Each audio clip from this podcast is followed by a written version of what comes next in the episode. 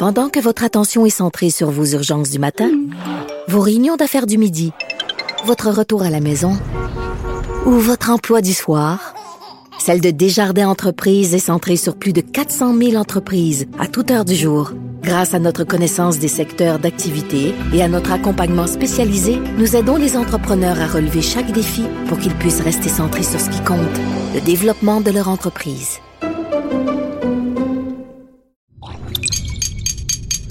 Cube Radio.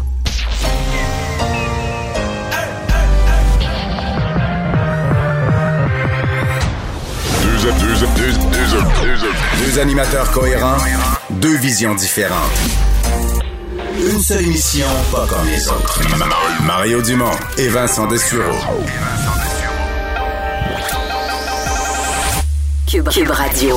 Bonjour tout le monde, bienvenue à l'émission. Bon vendredi, on vous accompagne pour les deux prochaines heures. Euh, on vous résume cette journée en actualité. Bonjour Vincent. Salut Mario. Ouais, journée qui est pas si le fun à résumer parce qu'on l'a vécu euh, rendu à la troisième vague. On le sent comme un il y a une journée où ça bascule. On connaît la chanson un peu. Ouais, et là on a l'impression que c'est toujours. D'ailleurs, c'est assez bizarre parce que c'est une journée de multiples réouvertures.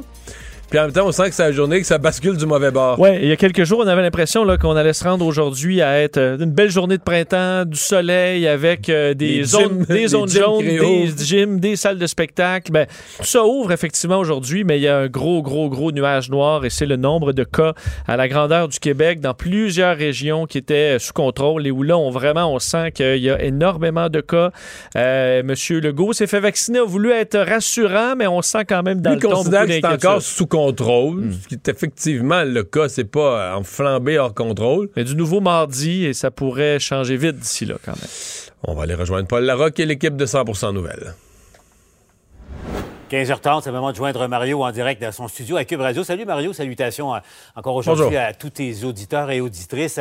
Mario, j'essayais de, de caractériser un peu cet, étrange euh, moment, cette étrange journée que l'on vit en ce moment.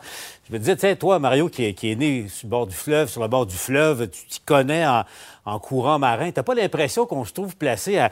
euh, tu sais, le, le- le- le fleuve s'en va dans une direction, puis la, ramée, la, la- marée, pardon, nous amène dans l'autre, tu sais, euh, entre deux eaux. T'as pas l'impression qu'on vit ça en ce moment, tu sais, ça, ça déconfine, en tout cas, ça assouplit.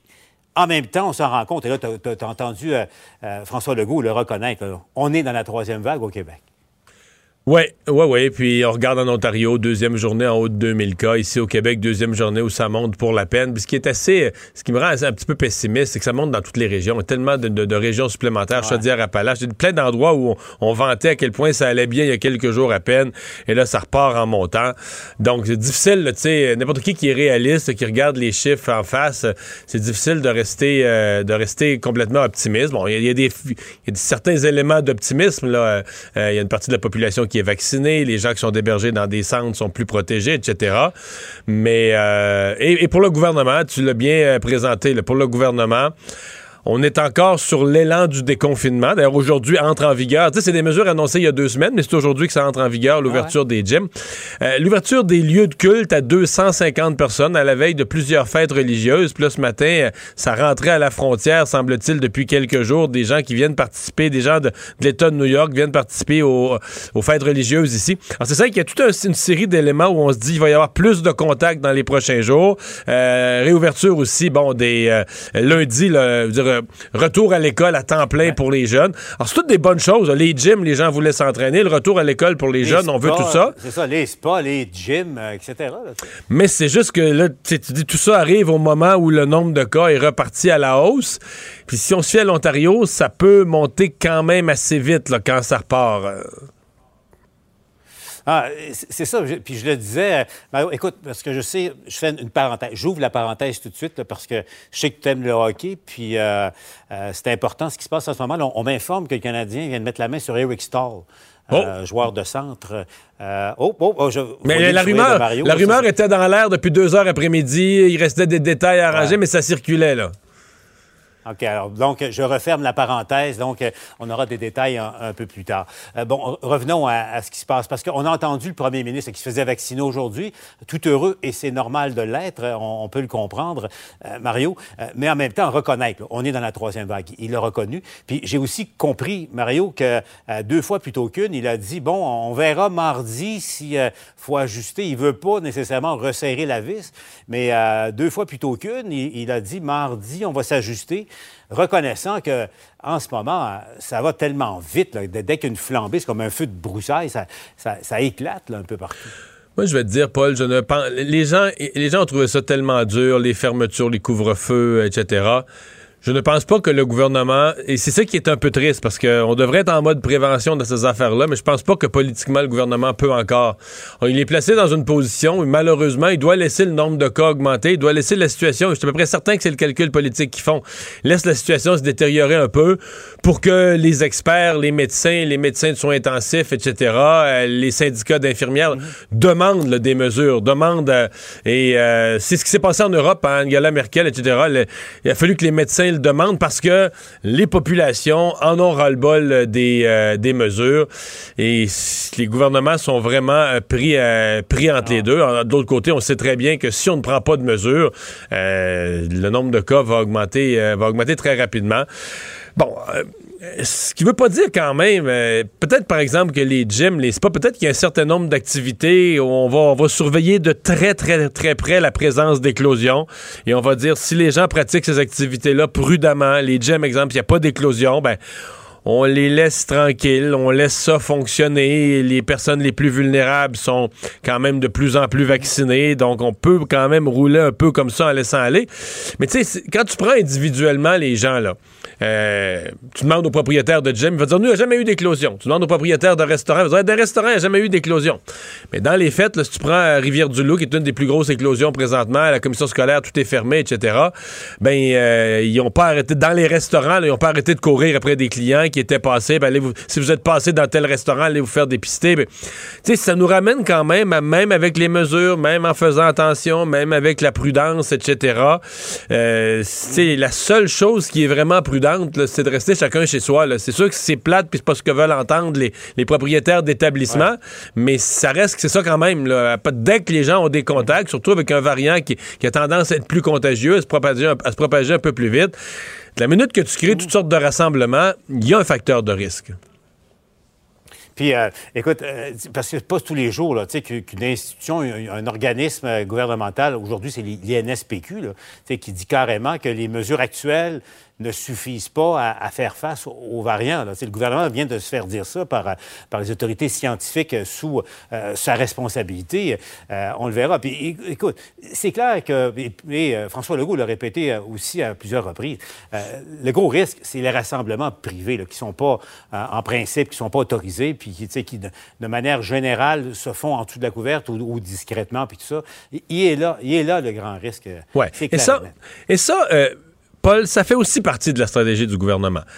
La stratégie du gouvernement, c'est aussi de garder l'adhésion des gens. C'est-à-dire qu'on trouve ça moins pire de laisser quelques permissions qui vont garder le monde un petit peu plus de bonne humeur et faire qu'ils vont être disciplinés pour pas faire justement des rassemblements à la maison. ce qui était le plus haut risque de tout, c'est t'oublies le masque, t'oublies tous les rassemblements familiaux, amicaux aux maisons.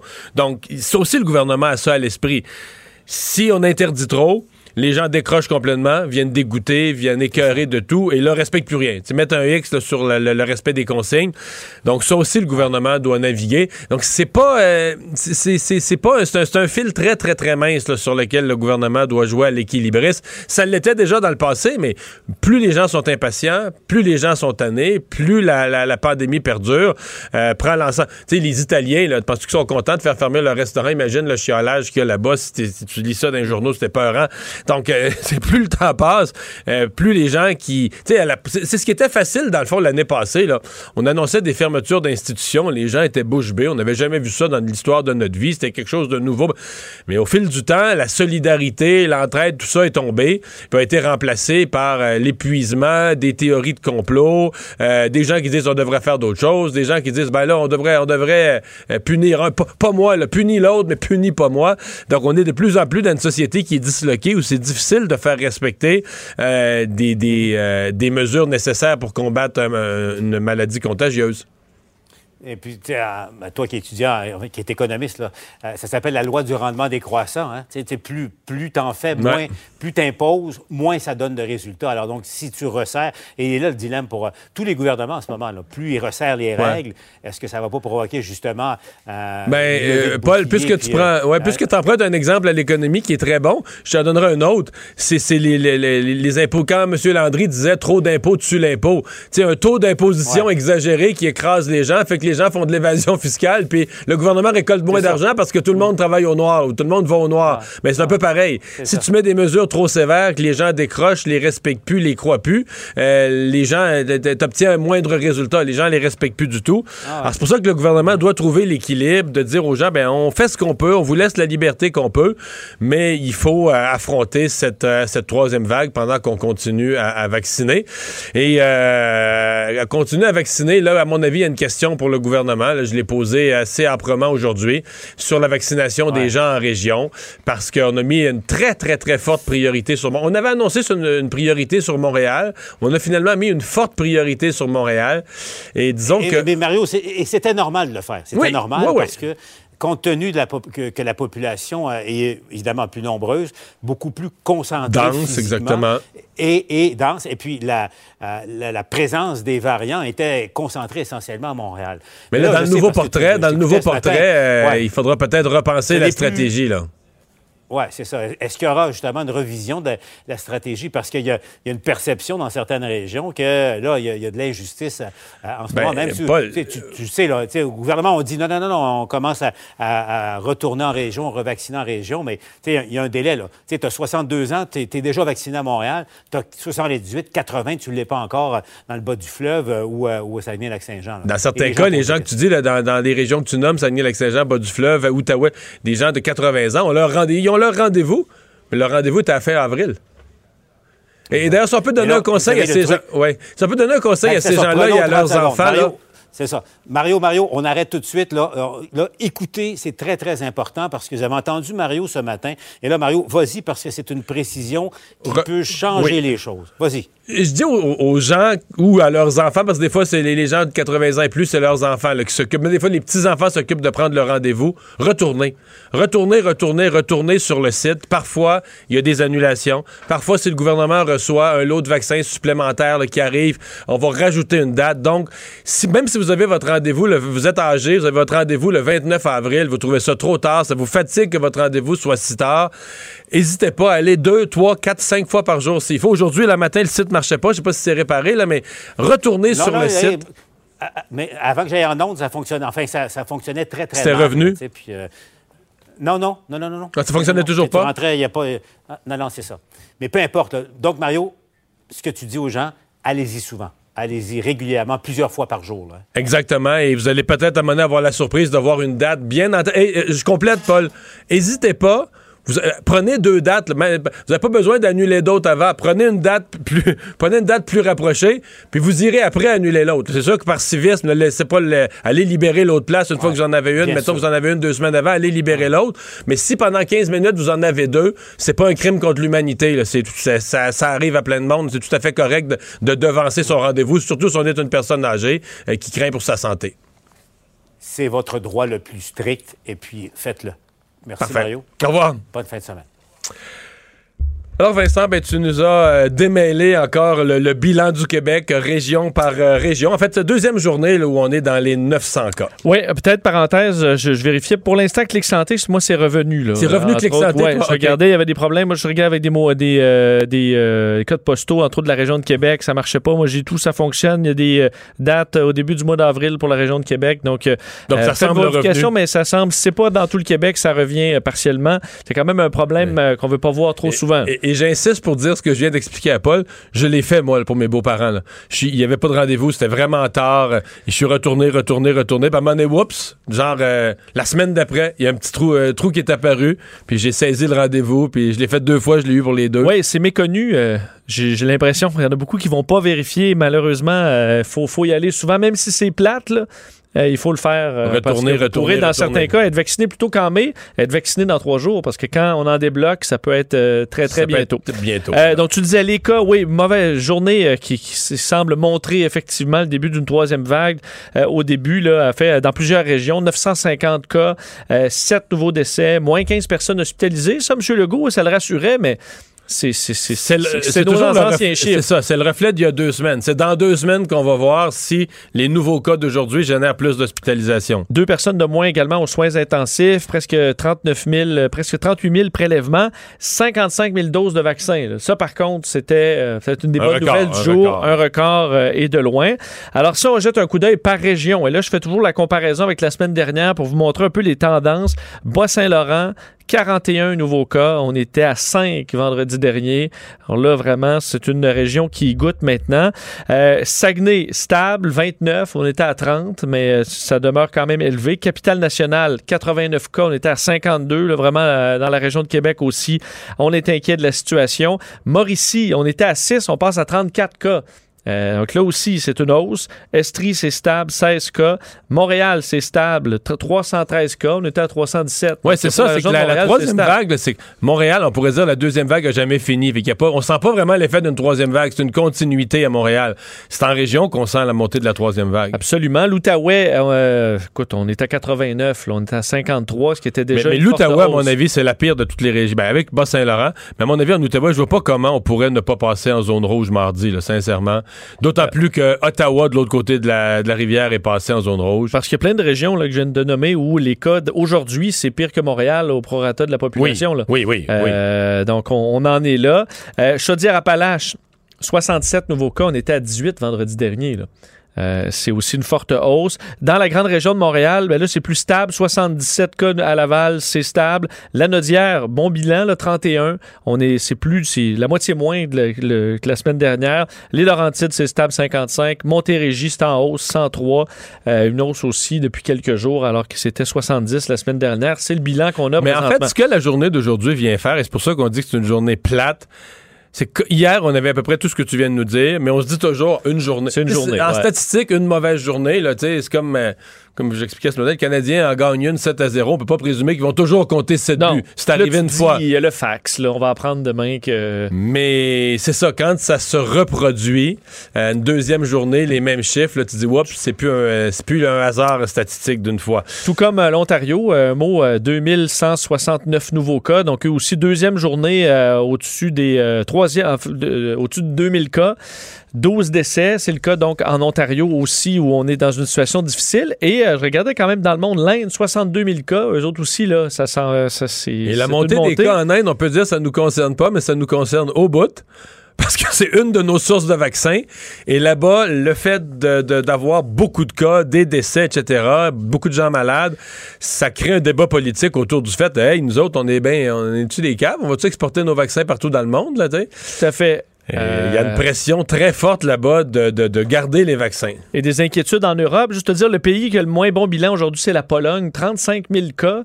Euh, c'est du jamais vu euh, depuis le début de la pandémie. Euh, dans les pointes là, des autres vagues, c'était en avis, bas de 30 000. 35 000 cas pour la population de la Pologne. Mais ils sont 38 millions. hein. Ça doit être un des taux les plus élevés pour tout pays confondu. Là, le, au, au prorata de ta population dans une journée, c'est de la COVID. C'est énorme. Et euh, les décès aussi qui en suivent, on est à 4 des 500, des 600 décès par jour ce jour-ci euh, en Pologne. Donc, euh, des, euh, des taux là, de contamination très, très élevés un peu partout dans le monde.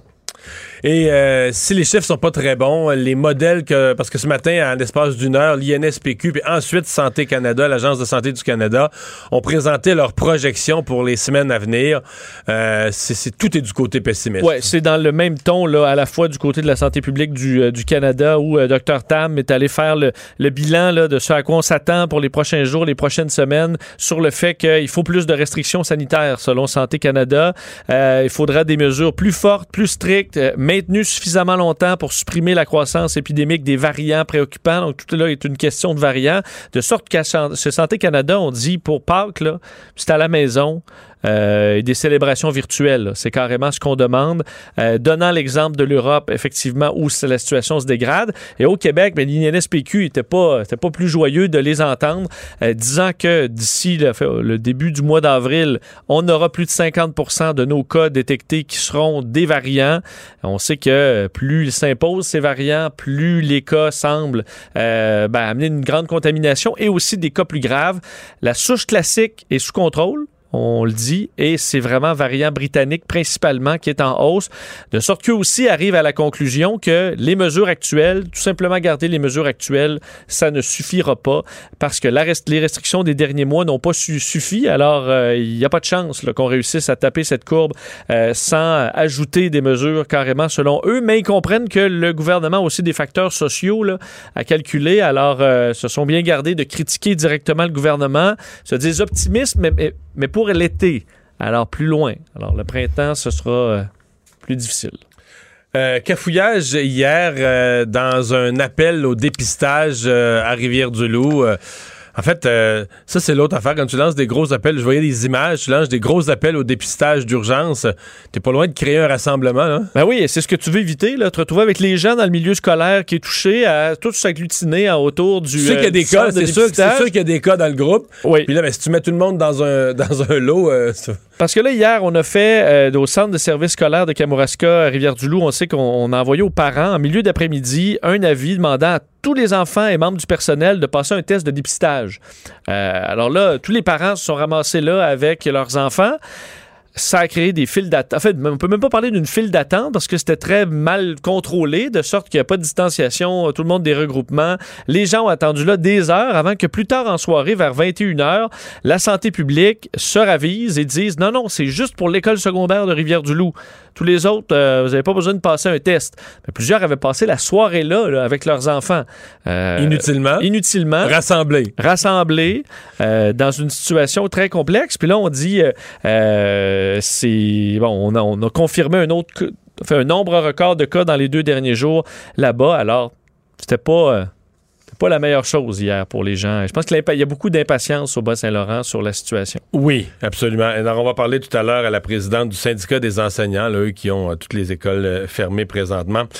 Euh, bon, la bonne nouvelle, là-dessus, les sondages se succèdent depuis l'automne et ça va toujours dans la bonne direction. Il y a de plus en plus de gens qui sont enclins à se faire vacciner. Probablement en voyant des, millions d'autres qui le sont, ça, encourage. Oui, on aurait pu être inquiet avec les histoires de l'AstraZeneca. Peut-être que c'est une partie de la population disant Ah ben là, le vaccin, je sais plus trop, euh, je le veux pas. Euh, c'est pas ce qu'on sent dans l'enquête sur la santé dans les collectivités canadiennes qui vient de, paraître. Euh, à la grandeur du Canada, c'est plus de 75% des Canadiens qui se disent plutôt ou très enclins à recevoir un vaccin. Alors, euh, on est euh, même la moyenne, c'est presque 77% des résidents canadiens euh, âgés de 12 ans et plus qui vont se faire vacciner, qui n'ont pas de problème. La province là, où il y en a le plus, c'est l'île du Prince-Édouard, presque 90% Dans ceux qui ne le veulent pas, là, donc dans le un peu plus de 20% les raisons, la moitié, la sécurité du vaccin qui inquiète, et ensuite, mais très près, là, les effets secondaires. Alors, en gros, ça, ça peut se résumer d'un un, à l'autre.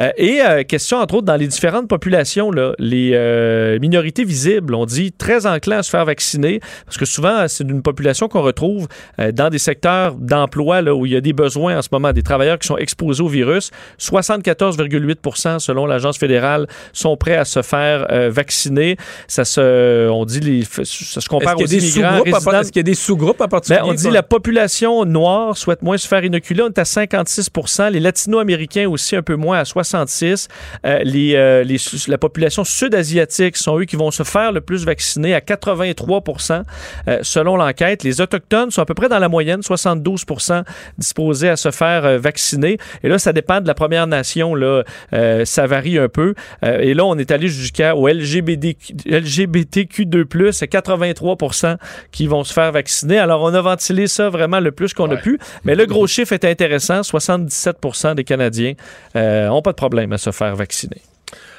Alors, le suspect dans euh, l'agression contre le policier Sanjay Vig a finalement comparu ce matin. Oui, euh, Ali Niaroukiye, euh, accusé donc de tentative de meurtre, voie de fait grave, d'avoir désarmé un agent de la paix, d'avoir fait feu avec une arme à feu prohibée, ainsi que de deux vols de voiture. Parce que ce que j'ai compris, je savais pas ça en justice, c'est que quand l'arme d'un policier est plus entre les mains d'un policier, elle devient une arme prohibée. Tu vois, c'est une bonne... Parce que c'est pas, on, on comprend que c'est pas une arme prohibée dans... Ah, parce que les policiers l'utilisent, là. Mais dès qu'elle est dans une autre main, elle devient prohibée. Elle devient une arme prohibée pour les autres, oui. Bon, et euh, il a comparu. Ce qui est logique, là. Comparution brève au palais de justice de Montréal. Euh, vous rappelez que hier, le service de police de la ville de Montréal annonçait l'arrestation euh, de cet homme à Toronto, rappelant que l'ADN du suspect a été trouvé sur la scène du crime, l'ADN de la victime a été trouvé sur des objets en possession du suspect. Donc, on pense avoir un cas très solide. Euh, et la famille, enfin, il y avait des membres de la famille de Niaroukié qui étaient présents aujourd'hui au palais de justice de Montréal, ont été très discrets, n'ont pas voulu parler aux médias. D'ailleurs, l'avocat de l'accusé a dit euh, ils sont sous le choc, ils sont tristes, euh, souhaitent demeurer anonymes. D'ailleurs, une des questions avancées par euh, l'avocate dans ce dossier-là, c'est la sécurité du, de, de l'accusé. Entre autres, selon Vincent Larouche de la presse, on dit qu'on a demandé à s'assurer qu'il soit en sécurité parce que les policiers sont au courant euh, qu'il se serait attaqué à un policier. Alors, on veut être sûr qu'il soit protégé physiquement et psychologiquement euh, par les autorités carcérales. Reste une question, parce qu'on dit que c'est un résident d'Oshawa en Ontario. Donc, il était pas, il, se sauve, parce qu'au début, on pensait qu'il se sauvait à Toronto, il était allé se cacher en Ontario. Mais on dit que c'est un résident d'Oshawa. Et la question, qu'est-ce qu'il faisait à Montréal? Et pourquoi est-ce que c'est un ancien résident? Parce que, dans le fond, euh, Bon, sans prendre un policier, personne fait ça, mais mettons que tu le fais, c'est que t'as, je sais pas, t'as une raison, t'as eu maille à partir avec soit ce policier-là ou la police en général, ou t'en veux à la police. Mais je veux dire, euh, comment, mettons, comment un Montréalais pourrait en vouloir à la police de d'Oshawa? Donc, comment un gars de d'Oshawa, pourquoi un gars de d'Oshawa en voudrait à la police de Montréal? Donc, est-ce que, est-ce qu'il vivait à Montréal pas longtemps? Avant? Ça, on, n'a vraiment aucun, aucun, aucun détail, là. Non, le motif, euh, beaucoup de points d'interrogation. Il y a encore plus de questions sur le motif à partir du moment où tu dis, OK, le type, c'est un Ontarien, région, une grande région de Toronto. Euh, qu'est-ce qu'il faisait à Montréal et euh, pourquoi, il, pourquoi il voulait s'en prendre à un policier montréalais à ce, à ce moment-là. Culture et société.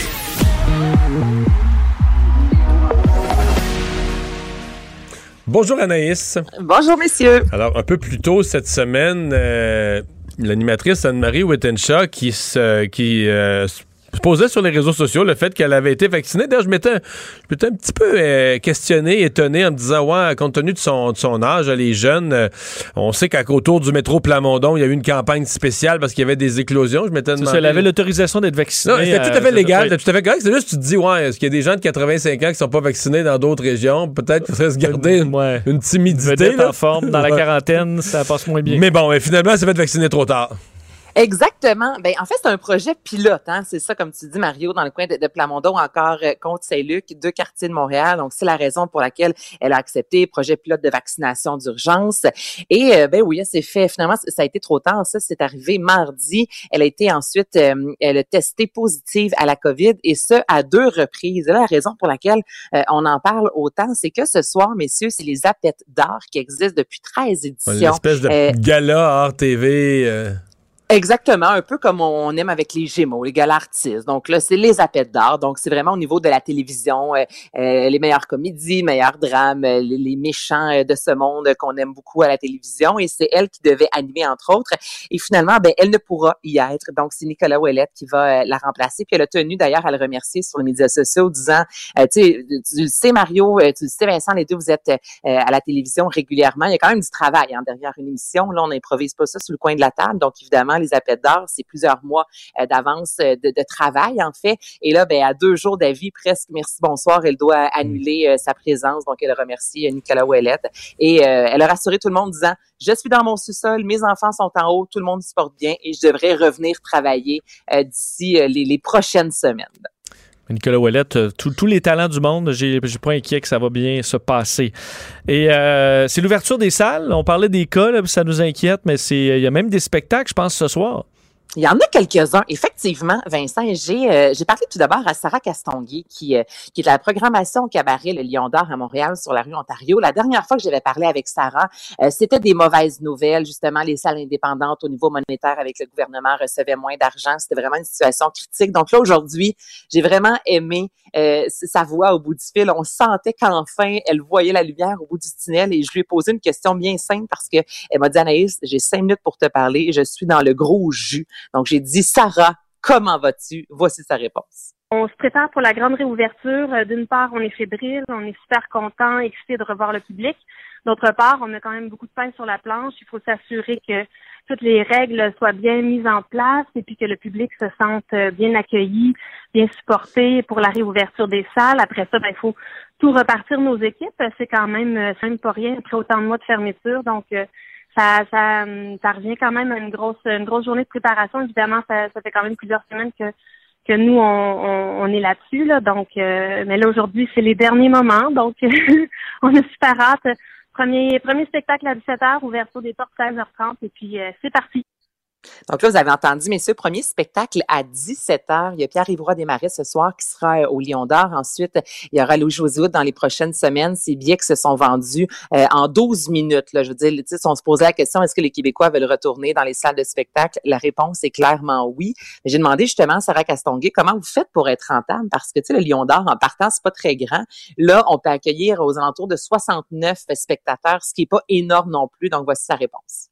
On fonctionne avec deux représentations par soir, euh, des représentations souvent un petit peu plus courtes que l'habitude, sans entracte. Donc, on, on essaie de maximiser au maximum euh, les, les, spectacles pour pouvoir accommoder le plus de, clientèle possible. Moi, j'aime bien le sans entracte. Faites-vous, êtes-vous dans la, gang oh. entracte ou sans entracte? Non, moi, je suis dans le sans entracte, euh, bien sûr. En tout cas, au moins sur la semaine quand on travaille le lendemain. Il y a une entracte de 25 minutes, c'est mortel, hein, on va se le dire, là. oui. Oui, non, c'est vrai. C'est vrai qu'un mardi, là, ça fait mal. Ça fait extrêmement mal, effectivement. Et j'ai jasé aussi avec David Laferrière, qui est le président de Rideau. Rideau, qui, je vous rappelle, est euh, une association qui réunit plus de 350 salles de spectacles et festivals au Québec. Donc, je voulais savoir aussi, au niveau des autres salles de spectacle, comment ça se passe? C'est pas toutes les salles euh, qui, euh, qui vont réouvrir ce soir, à différents moments à partir d'aujourd'hui. Puis, nous, chez nous, au Théâtre du Pignon, c'est vendredi prochain, le 2 avril mais tout le monde est en mode euh, mettre à jour euh, nos plans sanitaires et embaucher les équipes. Euh, c'est surtout les plans de mise en marché. la vente de billets, c'est ça qui nous anime beaucoup. puis ben, on regarde toujours un peu du coin de ce qui se passe avec l'évolution de, la pandémie. depuis tout le jour, ça s'intensifie les cas. Puis moi, je suis demeure confiant que nos salles vont devenir ouvertes, même en zone rouge.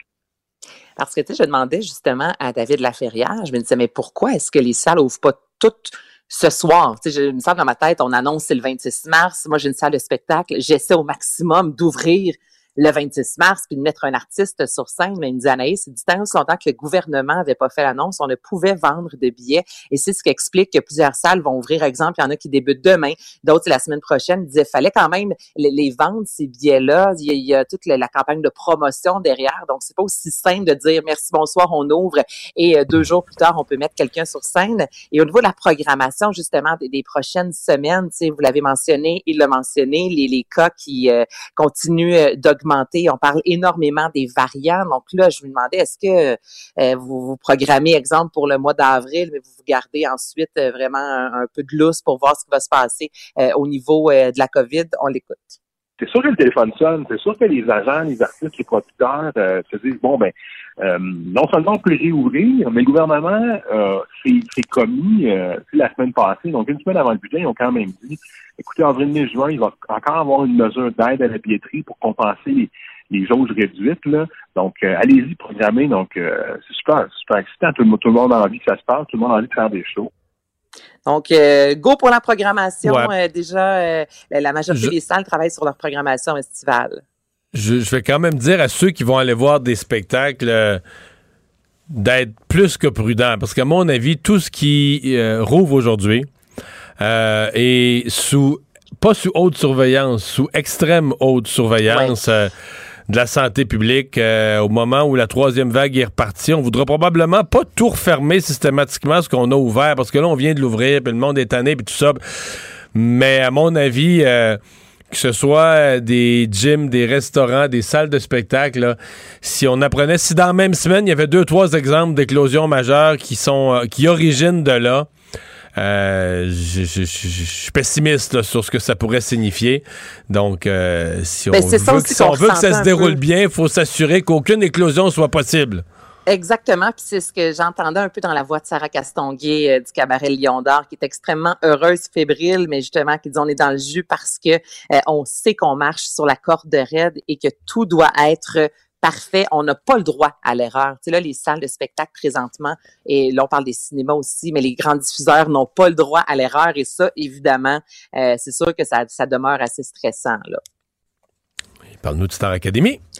Ben, ce dimanche, c'est l'avant-variété, Ben oui. je vous rappelle, de 18h30 à Cube Radio. C'est euh, Sabrina Cournoyer qui va recevoir cette semaine Maxime Landry, qui a gagné euh, Star Academy en 2009. Ce sera, je vous rappelle, pour la première fois à Star Academy, Mika, qui sera sur scène. Il y aura également Louis-Jean Cormier, euh, Marc Dupré, qui, lui, hier aussi a annoncé plusieurs nouveautés, dont sa nouvelle chanson « Où sera le monde » que vous allez entendre. Euh, Marc Dupré qui sera également au Centre Vidéotron. Il y a un album à venir. Donc là, là c'est beau. Moi, je suis tellement contente là, de vous jaser et de parler d'albums, de spectacles. Ça fait réellement du bien. Puis, euh, vous pourrez euh, sauver le candidat de votre choix ce dimanche. Je vous rappelle que c'est Dashni, Queenie et euh, Rosalie qui sont en danger. Merci beaucoup, Anaïs. Bye bye, bonne, fin de semaine. Comme on ne sait pas où sera le monde Pour une écoute en tout temps, ce commentaire d'Anaïs Gertin-Lacroix est maintenant disponible dans la section balado de l'application et du site cube.radio. Tout comme sa série balado, Culture d'ici, un magazine culturel qui aligne entrevues et nouvelles du monde des arts et spectacles. Cube Radio. Il explique et démystifie l'économie. Pierre-Olivier Zappa, à vos affaires. Bonjour, Pierre-Olivier. Salut Mario. Alors, les réseaux sociaux qui se retrouvent à nouveau euh, dans l'actualité, le grand ménage des comptes, les faux comptes, les insultes. T'as vu que Thierry Henry, qui était entraîneur du club de foot de Montréal jusqu'à tout récemment, a choisi euh, par moyen de pression de quitter tous les réseaux sociaux en disant que c'est devenu euh, un égout de racisme, d'intimidation, de messages épouvantables euh, au profit des, propriétaires. Donc, a fermé ses comptes, euh, a abandonné ses comptes Twitter, Instagram. euh, les, sont sous pression, les réseaux sociaux. Ils sont sous pression et ils ont euh, une obligation de démontrer qu'ils agissent. Voilà pourquoi ça, ça a fait les manchettes cette semaine, Mario. Le fait que Facebook, Instagram ont supprimé euh, environ 1 milliard 300 millions de faux comptes euh, cet automne, l'automne dernier. Donc, les, les réseaux sociaux veulent montrer qu'ils agissent en quelque sorte. Le problème, un des problèmes qu'on va soulever ce soir à l'émission, c'est le fait que dans la foulée de ce grand ménage, il y a bien des Québécois qui ont perdu leur compte Facebook. Pas des, Ah oui? pas des faux comptes, là. Des, des d'honnêtes citoyens qui avaient un compte Instagram, parfois suivi par 20 000, 80 000 personnes. Et je te donne un exemple, un, un, un Instagrammeur qui, euh, euh, qui bloguait en quelque sorte, qui partageait des photos de voyages partout à travers le monde, qui avait 90 000 abonnés, s'est fait supprimer son compte Instagram sans pourquoi, possibilité pourquoi, de recours. euh, OK, sans possibilité de recours. Et pourquoi on présumait que c'était un faux compte? Ben, c'est-à-dire que euh, on fonctionne avec des algorithmes. Les médias sociaux, euh, tu prends Facebook là, avec euh, ses milliards d'utilisateurs, ils ont 35 000 employés, souvent dans des pays comme l'Inde, qui s'occupent de scruter les comptes qui sont signalés par les utilisateurs. Mais la grosse partie du travail là, pour lutter contre la désinformation et les faux comptes est effectuée par des algorithmes, par la supposée intelligence artificielle. Ce qui fait qu'il y a des gens comme toi et moi qui un jour se réveillent tentent d'accéder à leur compte et n'y arrivent plus. Et souvent, ces gens-là n'ont aucun recours. Je reviens à l'exemple du blogueur Voyage. Lui, avec 90 000 abonnés, il est en mesure de monétiser ses publications. Et quand on a 90 Lui, 000 il perd, il perd abonnés, ses abonnés, il perd son compte, il perd son gagne-pain, ni plus ni moins. C'est à peu près 400 dollars par publication quand tu es autour de 90 000 abonnés. C'est beaucoup d'argent euh, par semaine. Ça peut être un bon revenu, même un- ça peut devenir un revenu principal pour des influenceurs. Ces gens-là aujourd'hui disent c'est bien beau le grand ménage sur les médias sociaux avec la pression de gens comme Thierry Henry, mais attention, si vous nous supprimez votre gang-pain, puis euh, euh, ces gens-là tentent de rejoindre un service à la clientèle, sont pas en mesure Non, de le faire. Sont pas en mesure de, de, de récupérer leur compte, ça devient un enjeu euh, euh, financier pour ces gens-là. Puis il n'y a pas juste un cas. Là. On en a répertorié plusieurs dizaines. On a reçu beaucoup de courriels cette semaine. On va tenter d'y voir euh, plus clair là, à l'émission ce soir. Pierre-Olivier, le, le- le blocage du canal de Suez semble pas être sur le point de se régler, là, dans Non. du moins pas pour quelques jours encore, et ça devient un véritable casse-tête pour plusieurs compagnies. Plusieurs compagnies parce que évidemment le, le canal de Suez pour euh, pour faire ça en, en 10 secondes là c'est c'est le lien entre la Méditerranée entre l'Europe l'océan Indien l'Asie donc c'est un, un lieu de passage pour euh, des Hier- plus d'une dizaine de Hier, milliards de Pierre-Olivier et. Vincent a résumé ça à l'émission en disant que c'était un bon raccourci. Oui. Pour un, Ouais, bateau le qui a meilleur pas be- raccourci au monde. pour un bateau qui n'a pas besoin de faire tout le tour de l'Afrique. là. Exact. Et, et là, euh, aujourd'hui, ce qui est intéressant, c'est qu'on a une liste d'entreprises qui sont touchées par euh, le blocage du canal de Suez. Donc, des entreprises qui avaient du matériel sur des bateaux euh, et, ces bateaux-là, en ce moment, sont coincés parce qu'ils ne peuvent pas passer. Je te donne un exemple. euh, Ikea. Ikea a dit aujourd'hui, nous, on a vraiment beaucoup, beaucoup de stocks qui sont coincés là et on craint de grosses ruptures de stock justement en raison de ce blocage qui pourrait durer plusieurs jours, voire plusieurs semaines. Il y a Caterpillar, le fabricant de machinerie lourde, qui a dit, nous, on est même prêt à aller élitreiller des conteneurs qui sont actuellement euh, euh, sur des bateaux, sur des vraquiers et qui sont coincés. On ne peut pas se permettre de les laisser là pendant des semaines. Alors, on est en train d'évaluer la possibilité, imaginez, d'envoyer de, gros porteurs, euh, de gros hélicoptères pour carrément élitreiller, transporter par la voie des airs des conteneurs et de la marchandise tellement le problème est, est important. Alors, euh, on peut rire en voyant l'image du paquebot qui est, euh, qui, qui, est échoué dans le sable, puis euh, on voit la petite pelle mécanique à côté qui essaie de gratter, puis on essaie de replacer ce bateau qui est l'équivalent de quatre terrains de football. Euh, mais là, en ce moment, il y a de, de grandes entreprises de partout à travers le monde, des fabricants de pneus, des fabricants de pièces de voitures, qui ne peuvent pas se permettre des délais supplémentaires parce que les chaînes d'approvisionnement sont déjà sous pression, qui songent à lancer une opération par la voie des airs. On va voir au cours des prochains jours comment tout ça va se goupiller, mais l'image serait forte là, de voir des, des hélicoptères transporter des conteneurs. Euh, C'est un dossier à, à suivre si on veut pouvoir euh, aller magasiner chez Ikea dans la saison du déménagement au Québec. Est-ce qu'on sait, Pierre-Olivier, si euh, lorsqu'on va avoir dépris le bateau, on va rejouer Aïda de Verdi? Parce que c'est l'opéra qui avait été composé pour l'ouverture du canal de Suez. pour canal sa de Suez. réouverture. euh, Ça oui. serait la réouverture. On pourrait Ouais. en faire une version 2.0, Mario. Ce Une serait version en musique électronique. ouais, en version av- avec des DJ, quelque chose de- d'unique en son genre. Mais va falloir être patient parce que je pense pas que c'est demain la veille qu'on va être en mesure de rouvrir le canal de Suez. Merci beaucoup. Bonne fin de semaine, Pierre-Olivier. Hey, bon week-end à vous 18h30 deux. à vos affaires. Bye bye. Pendant que votre attention est centrée sur cette voix qui vous parle ici, ou encore là, tout près ici, très loin là-bas, Ou même très, très loin. Celle de Desjardins Entreprises est centrée sur plus de 400 000 entreprises partout autour de vous. Depuis plus de 120 ans, nos équipes dédiées accompagnent les entrepreneurs d'ici à chaque étape pour qu'ils puissent rester centrés sur ce qui compte, la croissance de leur entreprise.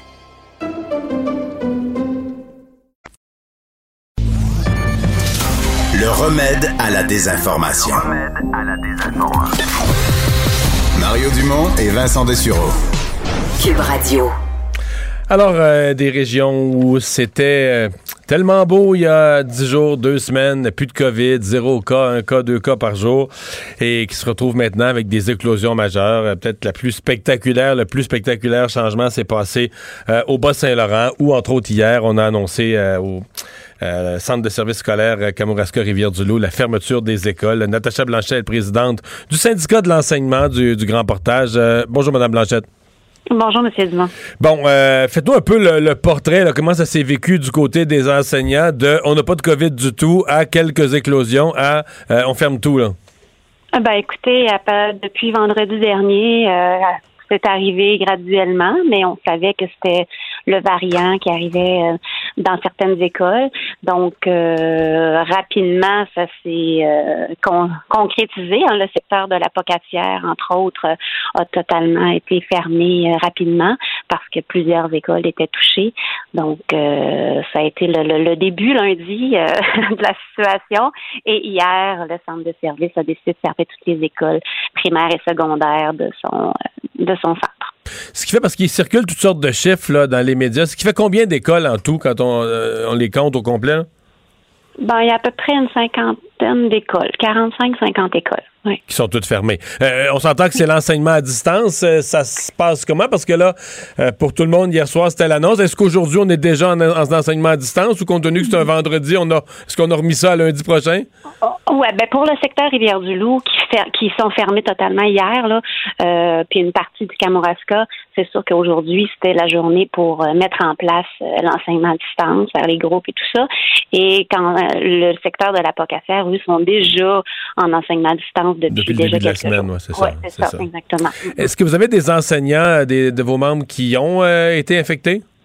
Oui, oui, on a des membres qui ont été infectés, des petites écoles là, où c'est allé, c'est assez. euh, ben, le- le- la santé publique nous dit, hein, le, le variant quand il arrive dans une maison avec le Covid ordinaire, on pouvait peut-être ne pas le contracter, mais là c'est assez évident là que c'est assez Ah foudroyant. C'est- une, euh, c'est une information que vous confirmez. Là, quand ça rentre, j'ai entendu la même chose. Quand ça rentre dans une maison, tout le monde y passe. Là, Il- Oui, oui. Puis il y a une enseignante qui m'a confirmé là, dans, dans la petite école, dans une petite école, c'est encore pire. C'est beaucoup de monde qui sont qui sont euh, maintenant avec la COVID. Euh, on, vous euh, a mis en, en enseignement à distance. Pourquoi? Jusqu'après Pâques? Oui, jusqu'après Pâques, et on va souhaiter que ça que ça se résorbe, hein, mais euh, en tout cas, c'est, c'est, c'est à voir.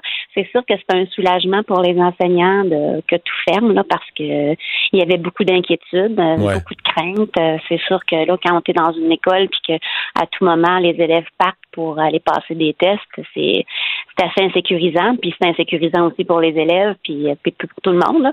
Alors euh, aujourd'hui, d'ailleurs, l'école secondaire de Rivière-du-Loup, qui a quand même environ 1400 élèves, allait euh, pour faire euh, tout le monde allait se faire tester. Parlez-moi de ça, je sais pas que. Ouais. Ça, a eu l'air, on en a parlé plus tôt dans l'émission, ça avait l'air un petit peu quand même chaotique. là. Hier soir, on a envoyé plein de gens. Finalement, en cours de route, en soirée, on a dit non, mais c'était c'était juste ceux du secondaire. Il y a eu un peu de confusion là, autour de cette Oui, oui. campagne de, de dépistage. Ouais, j'ai l'impression qu'il y a eu des, des, des messages différents. Je le sais, j'ai des enseignants qui savaient plus trop, mais ce matin, là, ça semblait être juste le secondaire. Écoutez, c'est sûr que hein, on, vit dans un dans un monde euh, qui est pas évident dans- depuis un an. Euh, on essaye de faire du mieux qu'on peut, j'imagine. Mais je, je crois que la, la décision de fermer euh, les écoles était une, une excellente décision. Était la bonne, ouais. Ouais, ben peut-être que ça aurait pu se faire un petit peu avant, par exemple, là, parce que quand même plusieurs cas. Puis euh, en tout cas, on va souhaiter que les gens soient pas trop euh, affectés et qu'il n'y en ait pas trop qui soient malades non plus. Est-ce qu'il y en a des enseignants présentement qui sont, qui sont très malades? Très malades, je ne crois pas. Euh, en ce moment. Les enseignants qui l'ont, c'est c'est comme comme une grippe, euh, perte de goût, euh, maux de tête. Mais pas d'hospitalisation à votre connaissance à pas ce moment-ci. d'hospitalisation à ma connaissance encore. Là. Puis je crois pas au niveau chez les élèves non plus en ce moment. Là. En tout cas, Chez je, les je- jeunes, c'est beaucoup plus rare. là. C'est pas impossible, mais c'est effectivement beaucoup plus, euh, Oh. beaucoup plus rare. Mais- Est-ce que, est-ce que certaines Ouais. de vos écoles, certains de vos membres avaient déjà vécu euh, des journées d'enseignement euh, à distance ou c'est la première fois pour tout le monde? Euh, oui, on, en a eu qui ont, qui ont vécu à des petits moments là, de fermeture des classes. euh, puis on a eu tout le monde avant Noël, bien évidemment, puis des écoles secondaires après Noël. Donc pour ça, euh, si on veut l'enseignement à distance, c'est on n'est on pas dans la même réalité que l'an dernier à pareille date. Donc les enseignants sont un peu plus euh, au fait, les, les, les groupes euh, Teams et euh, Zoom c'est, sont préparés. Donc il y, a, il y a quand même une- on, sent qu'il y a une longueur d'avance. Ouais. si on- Ouais, puis en ce moment, ben, ils sont bien contents parce que là, au moins, il n'y a pas de risque de contamination euh, ainsi. Madame Blanchet, juste avant que tout bascule dans la région, même quelques jours à peine avant, il y avait des élus de la région, euh, quelques-uns qui euh, étaient choqués que la région passe pas en zone jaune. j'ai l'impression qu'on avait euh, on n'a pas une lecture euh, trop bonne des événements. On aurait peut-être dû écouter plus davantage son directeur de la santé publique. Ouais, peut-être, mais il, il reste que que la semaine dernière, en début de semaine, on pouvait pas prétendre que ça serait comme ça au Bas-Saint-Laurent. C'est arrivé vraiment comme une traînée de poudre. Ça a basculé euh, très bon. très vite là. hein?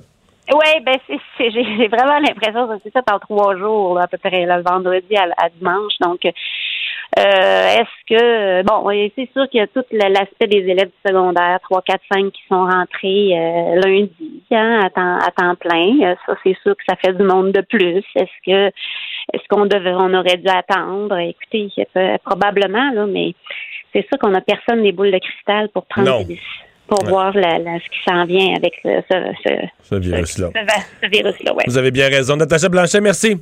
Au revoir. Ben, ça fait La plaisir, présidente revoir. du syndicat de l'enseignement du Grand Portage. Pendant que votre attention est centrée sur cette voix qui vous parle ici, ou encore là, tout près ici, très loin là-bas, Ou même très, très loin. celle de Desjardins Entreprises est centrée sur plus de 400 000 entreprises partout autour de vous. Depuis plus de 120 ans, nos équipes dédiées accompagnent les entrepreneurs d'ici à chaque étape pour qu'ils puissent rester centrés sur ce qui compte, la croissance de leur entreprise. Autre. Mario Dumont, un vent d'air frais. Pas étonnant que la politique soit sa deuxième nature. Vous écoutez Mario Dumont et Vincent Dessureau. Ah, Vincent, le premier ministre François Legault qui est maintenant vacciné. Oui, c'est fait. euh, et euh, devant les caméras, en plus, aujourd'hui, au stade olympique, il s'est présenté avec son épouse pour recevoir son vaccin. Et euh, c'est finalement un Pfizer euh, BioNTech Mais je a reçu. qu'il reste principalement ça. Peut-être un petit peu de Moderna en pharmacie. Exact. Mais ce la- que j'entends, c'est que d'un bout à l'autre au Québec, le les AstraZeneca sont tous euh, donnés. Pratiquement. Il reste peut-être à quelques endroits, là, mais ça fait longtemps qu'on n'a pas reçu de, de- De d'AstraZeneca. Donc, c'est Mais on normal. va recevoir mardi des essais des, des États-Unis. À fait. Donc, il y a du Moderna qui est arrivé cette semaine. On a vu qu'il y avait des retards. Donc, ça se peut qu'il y ait du Moderna, mais en grande majorité Mais le au Moderna, Québec. ils disent, quand il y en a, comme en a eu très peu, ils gardent, peut-être pas tout pour les pharmacies. Il peut en avoir à certains endroits, mais ils gardent beaucoup pour les pharmaciens. Mais je voyais, je voyais euh, sur Twitter quelques, quelques célébrités même qui se disaient avoir été vaccinées Moderna Ah, aujourd'hui.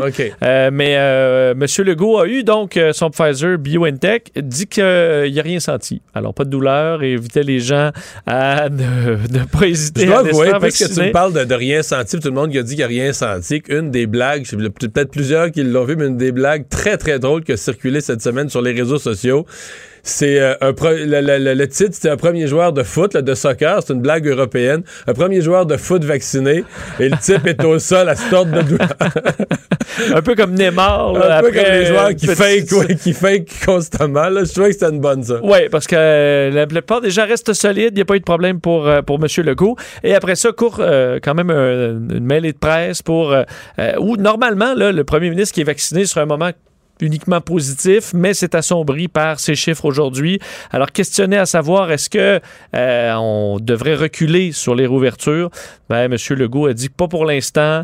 Euh, la situation, selon lui, est encore stable, mais, Mais il a va- annoncé que mardi était quand même une journée, c'est la, la journée à toutes les deux semaines où il annonce des déconfinements, puis là, ben, ça serait peut-être des décisions difficiles au besoin. On va réévaluer dans les prochains jours et on va donner euh, les derniers détails mardi, mais, Mais ça se que pourrait tu que, veux ça ait changé. Est-ce que tu peux refermer ce que tu viens d'ouvrir il y a deux semaines, trois semaines, un mois, ça n'a pas d'allure? même il y a quelques jours. Là. Tu t'imagines si tu dis euh, ce qui est ouvert depuis vendredi, on le ferme Moi, le je mardi. que tout ce qu'il peut dire, là, c'est qu'il va y avoir une surveillance là, euh, extrême des éclosions. Là.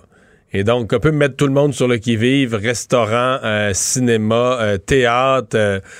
si vous avez des éclosions, ça va mal tourner. Là. Parce qu'on comprend, rouvrir trop vite semble plus coûteux politiquement que pas assez vite. Là. Parce qu'il y avait une grosse pression il y a quelques semaines, mais là, il va y avoir une frustration si on commence à refermer des régions, à repasser des régions au rouge, sûr. de voir les restaurants qui vont être complètement découragés. Euh, on verra, on en saura plus mardi. Euh, affluence au, poste frontalier de la colle. Ce matin, je recevais le, le président du syndicat de l'Agence des douanes, donnait des chiffres très inquiétants, parlait de 8000 euh, personnes qui étaient passées à la douane euh, hier, euh, principalement des, euh, on dit des gens qui venaient célébrer la Pâque juive dans la région de Montréal. Du côté du gouvernement fédéral, on donne d'autres chiffres, on dit c'est exagéré. Mais il y en a. Euh, donc oui, ça a fait quand même beaucoup jaser aujourd'hui cette sortie de Jean-Pierre Fortin à ton émission du syndicat des douanes euh, et de l'immigration. On disait que bon, 8000 personnes sont entrées au Canada au cours des 48 dernières heures, que ça avait un peu des impressions de, de vacances, là, où on se retrouve avec une file d'attente pour euh, les douanes, dans certains cas même de jusqu'à deux heures, là, euh, et, et que c'était en partie relié à la Pâque juive, donc à des, des, festi- des- des- des festivités entourant Ça commence demain, la Pâque juive, pour pour huit jours. Exactement, jusqu'au euh, début du mois prochain, le 4 avril. Alors, est-ce qu'il y a matière à s'inquiéter de ça? Semble que oui, il y a quand même des gens aux douanes qui passent en raison de la Pâque juive, mais au niveau des chiffres, il n'y aurait pas de hausse marquée d'achalandage aux frontières. 7000, le chiffre exact, 7557 personnes ont traversé la frontière entre les États-Unis et le Québec. Ce serait comparable à celui des dernières semaines. Donc, euh, on voit pas une hausse euh, particulière. Pourtant, lui, ses agents de douane disent qu'il y a eu euh, des files d'attente, des temps d'attente anormalement longs. Ce qu'ils disent de plus inquiétant, à mon avis, là, au- au-delà des nombres, c'est que des gens avouaient carrément qu'ils n'avaient aucunement l'intention. On leur parlait de la quarantaine et ils disaient qu'ils ne la feraient pas. Ils s'en- venaient fêter. Et là, moi, je me dis, OK, d'abord, euh, on ne faut pas se le cacher, les, la communauté, les Juifs hassidiques, en Israël, dans l'État de New York, au Québec, ont été plus résistants aux mesures sanitaires. Euh, C'était difficile de les convaincre un peu partout. Dans le cas présent, ils arrivent, ils viennent, fois, ils disent aux douaniers, moi, je respectais pas la quarantaine, là, je m'en viens dans des rassemblements. Mais la veille de ça, c'est demain que ça commence les fêtes euh, de, la, de de la Pâque juive. On ouvre au Québec les rassemblements religieux à 250 personnes, qui étaient à 25 hier. Et là, à partir d'aujourd'hui, c'est 250. Et, et je vais dire, Vincent, voici mon. Et là, donc, les gens respecteront pas la quarantaine. Euh, hier, la vérificatrice générale nous disait c'est tout croche. Il y a personne qui fait son travail à Santé Canada. Les gens qui entrent comme ça sont pas surveillés. Et moi, j'avais une pensée pour les jeunes. J'en il y en a eu plein, mais mettons les jeunes du Saguenay, qui en fin de semaine ont eu des contraventions de 1500 pièces. Des jeunes de 18 ans qui se sont réunis dans un parc, qui étaient dehors. Mais je comprends que la loi est la loi. Ils n'ont pas le droit de se réunir. On leur demande de ne pas se réunir. Ils transgressent la loi, mais on te leur tape une contravention qui n'ont pas les moyens de payer de 1500 dollars. Puis là, à côté de ça, tu as des gens qui arrivent de l'État de New York, envoient promener les douaniers, disent qu'ils respecteront pas la loi, se pas- dirigent vers des rassemblements. feront pas la quarantaine et se dirigent vers des rassemblements probablement nombreux. Puis c'est On fait rien. Fait que, tu sais, euh, va expliquer ça au petit gars de 18 ans là, qui, a eu, qui a eu 1500 pièces là. T'as peut-être toute sa paye qui il travaille chez McDo, là, toute sa paye quasiment de l'année en contravention, qui a eu ça samedi passé ou vendredi passé. Va lui expliquer pourquoi la loi s'applique pas aux autres. Là. Pa- euh, Oui, parce que M. Fortin disait, euh, fait, il dénonçait cette absence de suivi euh, et le fait que les agents frontaliers ont la directive de laisser passer tout le monde. Et Surtout s'il y a de l'attente, semble-t-il. Oui, parce qu'il Les- faut pas que ça attende trop. Ça, j'aimerais savoir ça à la construction. Parfait. Allez-y. Faut, faut vider un peu. Donc, euh, oui, c'est, euh, ça peut être inquiétant. Mort suspecte, et ça, ça risque, euh, c'est une nouvelle qui est comme en développement cet après-midi, euh, mais qui va peut-être devenir une affaire importante dans l'histoire judiciaire du Canada. Mort suspecte dans un hôpital ontarien. Depuis euh, quelques heures aujourd'hui, cette nouvelle-là était dans l'actualité, était apparue sur les sites Internet, mort suspect à Hawkesbury. Mais là, finalement, un médecin arrêté, et là, on parle de meurtre au premier degré. Oui, médecin arrêté, accusé euh, de meurtre au premier degré. Bon, pour un meurtre, alors que l'enquête euh, à l'hôpital d'Oxbury porterait sur plusieurs morts suspectes. Donc là, vous allez voir, cette histoire-là est vraiment spéciale. Euh, on annonçait dans les dernières heures que la police provinciale de l'Ontario déclenchait une enquête à l'hôpital d'Oxbury. Euh, donc, on est pratiquement là à la- la- aux abords de la rivière des, des, des Outaouais.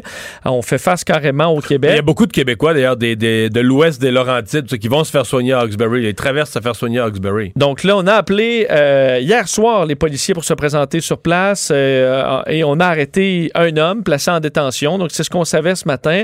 On voulait rassurer quand même les patients sur le fait que la sécurité du public n'était pas en danger, mais qu'il y avait un dossier avec plusieurs morts suspectes. Et là, dans les dernières heures, on apprend que c'est un médecin de l'hôpital qui est accusé, un docteur, euh, Alan, donc j'ai son son nom ici, je veux juste pas me tromper, Brian Nadler, donc un docteur qui est maintenant accusé. Son avocat a indiqué que lui euh, clame son innocence et va se défendre vigoureusement contre ces accusations.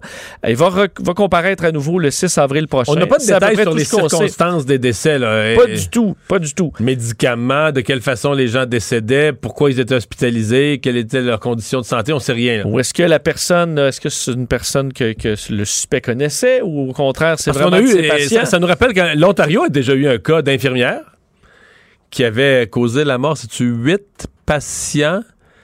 Quelque chose comme ça. Il y a l'Allemagne, là, mais là, l'Allemagne, l'infirmier ouais. en Allemagne, c'est c'est 40, 47, c'est pas plus. L'infirmier en Allemagne, c'est énorme parce que il y avait eu un nombre de cas. Puis après ça, je pense qu'on était allé à son ancien employeur, on avait retrouvé des dizaines et des dizaines de décès.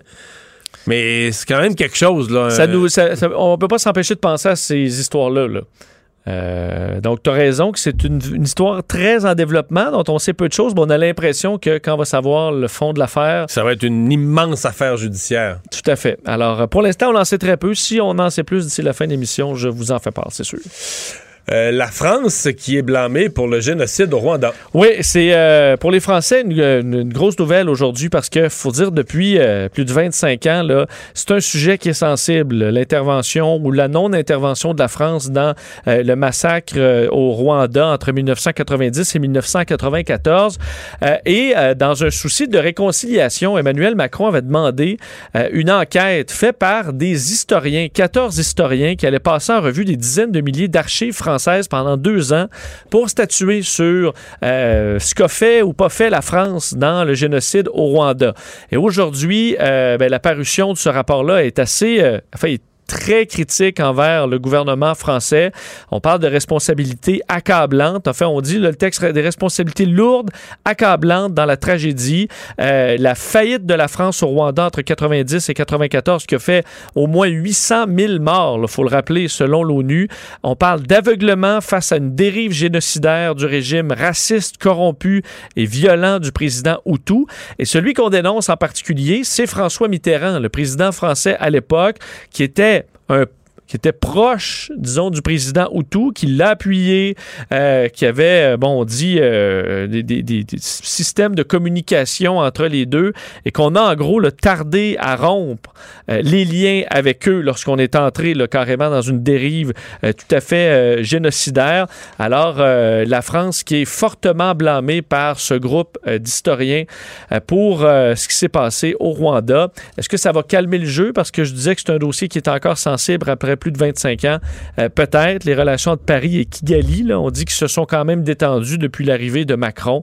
Euh, alors, il faudra voir. La, la- le la Rwanda, copie est tombée euh, sur Rwanda, le bureau d'Emmanuel Macron aujourd'hui. Ceci dit, le Rwanda, c'est un pays où ça va très bien, là. Euh, Kigali, une ville rebâtie, une très belle ville. Et si tu fais un petit peu de recherche là, sur, mettons, euh, voy- euh, pays en Afrique où c'est sécuritaire de voyager, pays tranquille, pays stable politiquement en Afrique. On va te sortir le Euh, On Rwanda. va sortir généralement le Rwanda. Oui, c'est étonnamment, là. C'est un pays où il y a eu, il y a eu un génocide, il y a eu une, vraiment, euh, dans sa plus profonde expression, là, avec deux, deux, Ouais, l'horreur la plus ethnies, ultime, là, ouais, deux ethnies. une mais une fois ça euh, passé, c'est un pays qui s'est qui s'est replacé. Mais on serait curieux d'entendre le général Dallaire, qu'est-ce qu'il pense de ce blâme aux Français, parce que il a Lui, il a vécu ça, les frustrations, euh, il a, il a vécu l'incapacité ça- d'intervenir. ouais. vécu ça aux premières loges. Euh, finalement, euh, Fox News, à son tour, écoute, c'est pas compliqué, ce système de votation Dominion là, qui s'est fait salir par euh, toute la campagne où Trump serait, supposément faire voler, fait voler ses élections, euh, eux, ils lancent des poursuites contre tous ceux qui ont, participé. Ouais, on sait qu'ils avaient déjà déclenché certaines euh, poursuites, entre autres l'ancien maire de New York, Rudolph Giuliani. Et bien là, c'est Fox News qui passe pour Dominion, donc cette compagnie qui fait des, des- des- de- du, système de vote électronique, se faisait accuser par plusieurs de changer carrément des votes. Tu essaies de voter pour Trump, ça le changeait pour Biden. C'est complètement faux, mais c'est des théories qui ont eu leur place sur le réseau Fox News dans plusieurs émissions. On sait que euh, Fox News s'est rétracté là, autant qu'ils ont pu, ont même se sont débarrassés de Lou Dobbs, un de leurs animateurs populaires à Fox Business. Ouais, parce que la poursuite qui tombe aujourd'hui Fox News a eu peur de cette poursuite-là. Ils ont pris plusieurs mesures pour qu'elle n'arrive jamais. Tout à fait. Eh, mais elle est tombée quand même. 1,6 milliard de dollars, c'est la poursuite de Dominion aujourd'hui, qui s'ajoute parce que Smartmatic, l'autre compagnie euh, de votation électronique, poursuivait déjà Fox News pour 2,7 milliards. Donc là, on est rendu à plus de 4 milliards de dollars de poursuite contre Fox News. Euh, évidemment, ça risque pas de se régler dans d'aussi gros montants. Mais si euh, tu te retrouves à faire des ententes hors cours pour euh, quoi, des centaines de millions de dollars, quand tu es un- une chaîne de nouvelles qui pour l'instant est en baisse dans les codes d'écoute, pas autant que CNN ou d'autres. Puis en plus, t'as l'air euh, de vrai fou, là, parce qu'il va falloir que tu t'excuses d'avoir laissé, d'avoir dit n'importe quoi en ondes. là. Tout à fait. Alors, En plus de l'argent. vraiment, c'est une situation très problématique pour Fox News. Et finalement, euh, tu nous fais le bilan de cette expérience. dont- J'avais vu le départ de ça euh, vite dans des petites manchettes à l'époque. On avait envoyé du vin dans l'espace. Un grand, un très grand vin dans l'espace. Oui, euh, pendant 438 jours et 19 heures dans l'espace, euh, puis envoyé par une fusée SpaceX, séjourné dans la station spatiale pendant donc plus d'un an. Et on ramenait ces bouteilles euh, au, bon, sur Terre pour faire un test de goût, parce qu'on gardait les mêmes bouteilles sur Terre et euh, on en envoyait une partie dans l'espace pour voir est-ce que ça fait une différence. Ça peut avoir l'air inutile, mais on dit si on fait de longues missions dans l'espace, faudra peut-être donner du bon vin à nos astronautes. On Ben, aimerait là, savoir... Si tu m'envoies euh, dans l'espace, ça va me prendre du vin. ben, c'est ça. Et finalement, on a appris dans- au euh, mercredi que c'était des bouteilles de Pétrus. Hey, D'ailleurs, je pense à ça, là. À soir, là. J'irai pas dans l'espace, puis je vais quand même prendre du quand vin. même prendre du vin malgré ton. Que t'en parles. bon, ça t'a donné le goût? Mais je prendrais peut-être pas un Château Pétrus 2000, par exemple. Parce que ça vaut à peu près 7000 dollars un bouteille, euh, ouais. 2000. Ouais. Euh, alors on a dit euh, chez les goûteurs, ce qu'on dévoilait cette semaine, euh, tout le monde unanime sur le fait que ce sont de très grands vins, autant celui qui est sur Terre que dans l'espace, et que, et c'est ça le point de base, l'espace n'a pas dénaturé le vin, il n'était pas moins bon, mais 11 des 12 ont découvert certaines différences. On dit de la- au niveau de la couleur, euh, au niveau du goût, on dit que le vin qui est resté sur Terre un peu plus tannique, puis là j'ai l'impression qu'on est dans, Dans le détail. dans la tête peut-être. Mais, Mais moins on- plus tannique, c'est qu'il a moins vieilli. C'est-à-dire que dans l'espace, il aurait vieilli un petit peu en accéléré. Ben, c'est ça qu'on dit, un peu plus jeune, un peu plus tannique sur le vin sur Terre, et à haut niveau du vin qu'on appelait céleste là, dans l'espace, tanin plus soyeux, plus évolué, un peu plus aromatique et un peu plus floral. C'est des signes de vieillissement. Bon, tu vois. Alors que un de la gang a dit que ça changeait rien par tout. Bon. Euh, et l'autre expérience qu'on faisait, on amenait des sarments de vigne. Alors, c'est un petit bout de, de, de, de vigne pour savoir est-ce que ça se développe différemment dans l'espace. On les a replantés sur Terre et ils pousseraient plus vite. euh, que les plants. euh, enfin, ils, pousseraient, ils auraient poussé plus vite dans l'espace que sur Terre. Alors, on aura peut-être un petit vignoble spatial en l'an 3000. Merci, Vincent. c'est une bonne nouvelle. Le remède à la désinformation. Mario Dumont et Vincent Dessureau. Cube Radio. Un vignoble dans l'espace en l'an 3000. Euh, notre prochain invité a des nouvelles euh, plus immédiates et peut-être moins bonnes. Euh, Docteur Gaston Dessert, médecin épidémiologiste à l'INSPQ. Bonjour. Bonjour. Ouais, euh, un peu le portrait là, que vous avez dessiné ce matin de ce qui nous attend dans les euh, prochaines semaines. Euh, euh, il faut se préparer à vivre la, la- la troisième vague? Ben, je pense que ce que ce qu'on disait ce matin, c'est qu'actuellement, avec la façon dont on se comporte, là, je dirais comme comme société, euh, les variants sont en croissance euh, depuis plusieurs semaines et euh, cette croissance-là, le taux de reproduction de, des variants actuellement est à environ 1,3 et, et ça, euh, ça a l'air de rien, mais ça veut dire que ça va monter quand même assez vite. Alors, évidemment, on a euh, l'expérience de l'Ontario qui est juste à côté de nous là, pour nous montrer comment ça peut rapidement augmenter. Et euh, ce qu'on dit, c'est il faut absolument euh, améliorer ce qu'on fait, euh, qu'au niveau de la population, les gens comprennent que c'est pas le temps de se relaxer, c'est pas le temps de, de faire comme si la pandémie était terminée. On a affaire à un virus qui est plus contagieux et pour lequel il faut être encore plus prudent qu'avec, euh, je dirais, le, le coronavirus qu'on appelait historique, là, donc euh, qui n'avait pas encore varié. Vous êtes plus contagieux. Euh, Je parlais il y a environ une demi-heure avec la présidente du syndicat de l'enseignement du, Grand Portage dans le coin de, Rivière-du-Loup, Kamouraska. Et euh, bon, là-bas, les écoles sont fermées. Euh, ils ont eu... Elle racontait avec quelle rapidité ça s'est transmis dans les écoles. Quand ça rentrait dans une dans des petites écoles de village, des petits, petits, petits villages ont des très petites écoles, quelques jours à peine, presque toute l'école l'avait. Euh, quand ça rentre dans une maison, c'est toute la maisonnée qui l'attrape. C'est un peu le portrait. Que, pas sûr que tout le monde est conscient de ça, mais c'est un peu le portrait que vous, vous nous présentez. Ben, euh, je dirais, on n'a pas été euh, jusqu'à décrire ce qui se passait au niveau familial, mais vous savez, il y a déjà deux ou trois semaines, on avait mis sur le site de l'Institut ce qu'on prévoyait qui allait se produire avec les variants, justement en tenant en compte de l'augmentation de la contagiosité. Euh, et on disait, regardez, les chiffres vont monter euh, très rapidement si comme population, on n'adhère pas bien aux mesures de précaution qui, euh, qui sont recommandées. Mais Ça quand vous dites ça, quand vous dites ça, puis qu'on le voit pas, là, puis qu'on a 600 cas, puis vous dites ça, savez-vous ce qui se dit dans la population? Il dit, bon, ils font peur au monde. Ils font peur au monde. Le bonhomme 7 heures, il nous fait peur. Et, effectivement, en fait, ce qui est intéressant, c'est que euh, dans la période qu'on vient de passer, on avait l'impression que les choses étaient euh, bien contrôlées parce que le nombre était soit stable ou même en décroissance là, il y a déjà euh, une couple de semaines. Et donc, euh, ce qu'on ne voyait pas, c'est que pendant que les virus historiques étaient en décroissance, les virus variants, eux, étaient en croissance. Et euh, évidemment, quand tu te multiplies mais que tu n'es pas encore nombreux, ben, ça paraît pas beaucoup.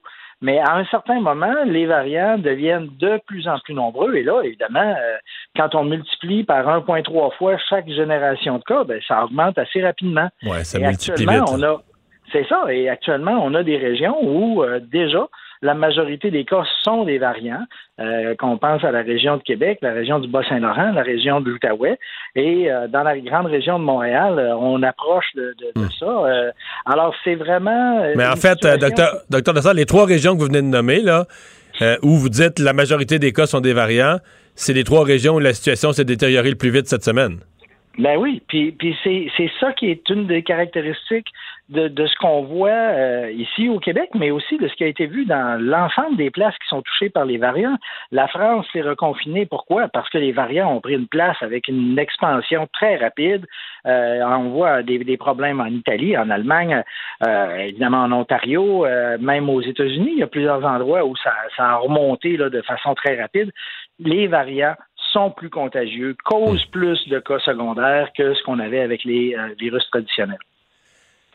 Est-ce qu'on risque d'avoir une vague, euh, une troisième vague qui pourrait, euh, compte tenu de ce que vous venez de dire, nous amener à des sommets en nombre de cas jamais vus, pas en décès, c'est-à-dire moins de décès, un nombre de cas jamais vus. Ça, je pense que ça pourrait arriver. C'est... Puis après ça, il y a les hospitalisations entre les deux où on a toutes sortes de signaux. Là. En Europe, ils ont beaucoup plus de gens aux soins intensifs. Euh, qu'est-ce que vous, qu'est-ce que vous euh, voyez comme, comme scénario possible? Ben, je pense qu'il y a plusieurs scénarios parce que ça va dépendre de ce qu'on fait comme population. Euh, je vous disais qu'il y a euh, un certain relâchement au niveau de l'adhésion de la population aux mesures qui sont recommandées depuis des mois. Et, ça, ça s'est euh, évidemment, euh, je dirais, avec le- les, les coronavirus historiques, ça aurait déjà pas été très bon, mais avec un virus qui est encore plus contagieux, euh, ça lui donne, euh, je dirais, encore plus d'élan pour euh, augmenter rapidement. Donc, évidemment, c'est certain que il y, a, toutes sortes de choses qui nous plaisent en, termes de, relâchement dû au fait qu'il y a des zones qui sont passées de la zone rouge à orange. Ben, aujourd'hui même, aujourd'hui même, il y a plein de réouvertures en zone rouge. Là. Exactement, mais ces réouvertures-là, euh, évidemment, ça fournit des occasions au virus de se transmettre, mais si on va au gym puis on, on vraiment on se protège bien, on fait attention, on, on rit pas là avec les, les mesures de précaution, mais qui sont appliquées très très euh, rigoureusement par les, euh, les participants, ben à ce moment-là, le risque de transmission va être euh, beaucoup plus petit. Mais mais ça, euh, c'est donc il y a l'occasion qui est fournie, puis après ça, qu'est-ce qu'on fait dans Qu'est-ce qu'on fait euh, avec l'occasion, ouais? Exactement. Est-ce Mhm. que ces occasions-là finissent par être des, des lieux de transmission euh, très, très forts? Alors, je pense qu'il y a, euh, évidemment, euh, j'allais dire, le gouvernement essaye de son mieux de, de, de, de permettre les choses qui, qui, qui sont tellement demandées par la population, puis en même temps, euh, le virus, lui, euh, si lorsqu'il y a des occasions de, de, de, de rencontres entre deux personnes, les gens ne font pas attention. Et évidemment, euh, ça va être, euh, ça va monter très très rapidement. Et, et encore une fois, euh, je pense qu'on a des exemples juste à côté de nous là, qui, qui montrent comment la situation peut, se dé- peut dégénérer rapidement. Le phénomène qu'on observe en Europe, puis ce matin, je parlais avec le professeur Simon de l'Institut de cardio pneumo de Québec, qui disait un peu la même chose. On voit rentrer des gens plus jeunes aux soins intensifs. Et il me disait en même temps, c'est comme si on a moins d'entre-deux, là, peut-être, parce que euh, les hospitalisations, souvent, mais pas aux soins intensifs, c'était des gens plus âgés, qui étaient affaiblis, qui avaient le souffle court, on préférait les garder à l'hôpital, etc. Mais là, c'est comme s'il n'y a pas d'entre-deux. C'est-à-dire que les gens de 40 ans là, qui, qui, qui toussent, puis tout ça, on les laisse à la maison, ils vivent leur, ils vivent leur COVID à la maison. Et que ceux qui ont besoin d'aller à l'hôpital, on évite, on se retrouve vite aux soins intensifs. C'est parce qu'ils sont vraiment très malades. Euh, la France vit ça présentement, les soins intensifs. C'est ce qui a vraiment causé la, la- la- la crise en France, là, le débordement des soins intensifs. Est-ce qu'on craint ça? Une remontée peut-être pas tant des hospitalisations en général, mais un afflux euh, dans la zone critique des soins intensifs? Ben, c'est certain que si euh, les jeunes qui sont infectés, bon, avec un virus qui se réplique plus vite, ben, évidemment, à un moment donné, notre système immunitaire, lui, a, besoin d'un certain nombre de jours pour se mettre en branle. Que ça soit vrai avec, que ça soit avec une infection ou avec le vaccin. Hein, avec le vaccin, on sait que la personne ne sera pas protégée avant deux semaines. Avec notre, euh, avec une infection, évidemment, le système immunitaire commence à travailler tout de suite pour essayer de bloquer le plus possible l'infection, mais les mécanismes qui vont euh, réussir à nettoyer euh, l'infection, eux, prennent plusieurs jours à se mettre en place. Avec des virus qui se multiplient rapidement, il peut arriver que la quantité de virus devienne tellement grande que là, on arrive à causer des dommages euh, à l'individu qui fasse qu'il soit euh, vraiment dans une situation très précaire et qui a besoin de, de soins intensifs. Alors, euh, c'est vrai ce que vous dites, les gens qui sont plus âgés, euh, bon, euh, ils sont admis à l'hôpital, puis plusieurs euh, ont besoin de soins, mais n'ont pas nécessairement besoin de soins critiques. Les plus jeunes ben, vont souvent être euh, euh, soit traités chez eux ou euh, quand ils vont mal, euh, ils vont vraiment mal, puis là, ben, ils ont besoin de soins intensifs. Et les soins intensifs, il faut comprendre que euh, ça peut paraître un peu, euh, je dirais, là, euh, accessoire, mais quand on a des, quand on veut faire des chirurgies, on a souvent besoin, après la chirurgie, d'avoir quelqu'un qui va être pendant quelques jours aux soins intensifs. Alors, c'est pour ça que de maintenir des soins intensifs euh, capables d'accueillir les autres types de malades, c'est essentiel pour éviter euh, le fameux délestage dont on a entendu parler au cours des derniers mois. Alors, c'est vraiment euh, une capacité de l'hôpital qui doit être maintenue si on veut pouvoir faire ben, le traitement de tous les autres types de malades qui, eux, ont besoin aussi d'admission aux soins intensifs. Docteur Dosser, merci beaucoup d'avoir été là. Merci à vous. Au revoir. On fait une pause. C'est Richard Martineau qui s'en vient. Pendant que votre attention est centrée sur cette voix qui vous parle ici, ou encore là, tout près ici, très loin là-bas, Celle de Desjardins Entreprises est centrée sur plus de 400 000 entreprises partout autour de vous. Depuis plus de 120 ans, nos équipes dédiées accompagnent les entrepreneurs d'ici à chaque étape pour qu'ils puissent rester centrés sur ce qui compte, la croissance de leur entreprise.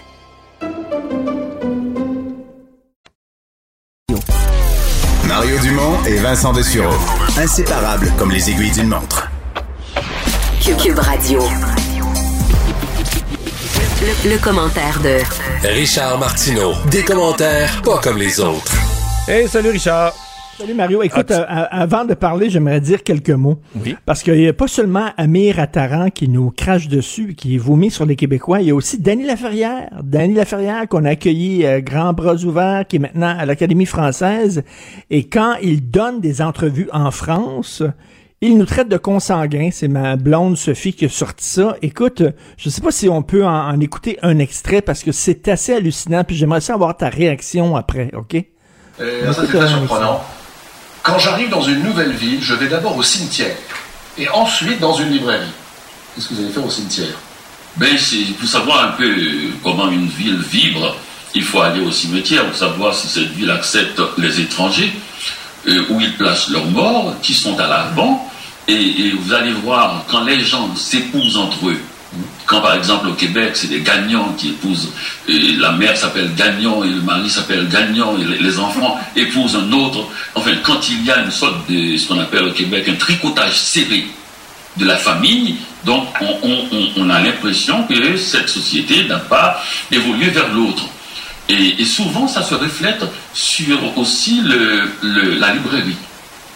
Donc d'abord le cimetière et puis ensuite la librairie. Oui, ça se reflète sur la librairie. Les gens qui, qui, qui, qui se, se font des enfants entre eux finissent par lire les mêmes livres.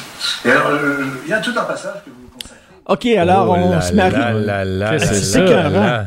Non, non, c'est absolument C'est hallucinant. vraiment lui, c'est pas un montage, c'est pas. C'est lui, c'est euh, il a donné ça à François Bu- Bunel, là, qui, est une, qui est une grande vedette en France. euh, L'émission La Grande Librairie, qui est la grosse émission littéraire, là, qui est comme apostrophe à l'époque avec Pivot. Et il a dit ça, on se marie entre nous autres, les gagnons sont avec des gagnons, puis on lit les mêmes livres et tout ça.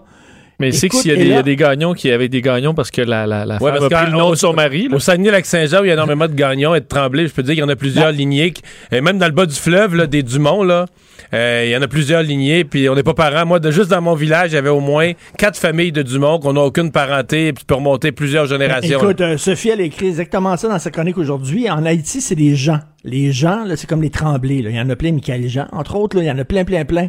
Alors, euh, Mais qu'est-ce que c'est que ce dit- propos? J'ai aucune idée, j'ai aucune idée, mais euh, écoute, Mais il me semble qu'il parle jamais France, comme ça. euh, Ben, jamais ici. Jamais ici. Et là, euh, Sophie a mis ça sur Twitter et là, ça part. En France, là, les, les Français sont partis là-dessus. Ils retweetent la patente et tout ça. Et, euh, et ça va certainement venir à ses oreilles, puis il va falloir qu'il s'explique. Mais on est une gang de consanguins. On se marie entre nous autres, puis on lit les mêmes maudits livres. Alors que Christy, ses livres, c'est des best-sellers ici. On l'a applaudi, on était tout contents. Quand il est allé à l'Académie française, c'était un des nôtres, on était contents. Nous autres, on, on ça a va été pas vers l'autre. souligné. Il y a eu tous les honneurs du Québec, de l'Assemblée nationale, Écoute, de tout ce que tu peux non. imaginer. Mais ce qu'il dit, là, tu sais, on va pas vers l'autre. Euh, On voit, là, les gagnons se parlent avec des gagnons, et là, on voit que c'est des sociétés qui ont pas évolué, là, je le cite, c'est ça qu'il dit, qui ont pas, ils ont pas, ils se sont pas ouverts vers l'autre. Tabarnouche, un gars, que- un, un gars qu'on a embrassé, accueilli. Eh bien là, quand il était en France, je pense que me- ça, ça monte peut-être à la tête, l'Académie française, puis maintenant, il est français. D'ailleurs, ça a l'air qu'il s'est déjà présenté comme un, on l'a déjà présenté comme un auteur français, puis il a jamais, il a jamais corrigé en disant non, non, moi, je suis, euh, je suis canadien ou québécois, Ouais. non. Il n'y aura pas de nom beaucoup. euh, Dans les cimetières, en ce moment, là, c'est des gens qui sont, qui sont morts il y a souvent plus de 80 ans, là, plus de Ça, 100 c'est l'autre ans. bout, donc, euh, il y, a- il y Des aura pas petits beaucoup de- villages, des défricheurs, des petits villages. Là, ça, il n'y aura pas beaucoup, de, beaucoup de noms africains, il n'y aura pas beaucoup de noms euh, du, du, du, euh, Ben, Moyen- du, du Moyen-Orient là-dedans. Ben, là? Penses-tu vraiment qu'il va dans un cimetière quand il arrive dans Mais un non, c'est pays, complètement- c'est complètement c'est farfelu. n'importe quoi, c'est fake au bout, là? C'est totalement fake. Non, en Il même temps, c'est très injuste. Va dans la ruralité d'un village euh, suédois ou va dans la réalité d'un dans la ruralité d'un village africain. Tu vas avoir des locaux, là, je veux dire, euh, les- tu remontes, mettons, tu remontes là, aux années, les gens qui sont au cimetière, là, qui ont vécu dans les années 30, 40, 50, il y avait beaucoup moins d'immigration dans tous les pays. Si tu vas dans la ruralité, il y a moins de diversité que dans les villes, fait que forcément, tu vas avoir des locaux. C'est complètement injuste. En plus, c'est du plan des faits, c'est complètement injuste envers les Québécois, là. Non, non, mais moi, me faire euh, gifler par quelqu'un comme Amir Attaran, c'est une chose, mais me faire gifler par un des nôtres qui euh, qu'on- qu'on a accueilli et qu'on a, qu'on a toujours considéré comme un des nôtres. Puis là, on disait, il y a un Québécois, là. Il y a un Québécois qui est à, à l'Académie française, puis on était fiers de ça.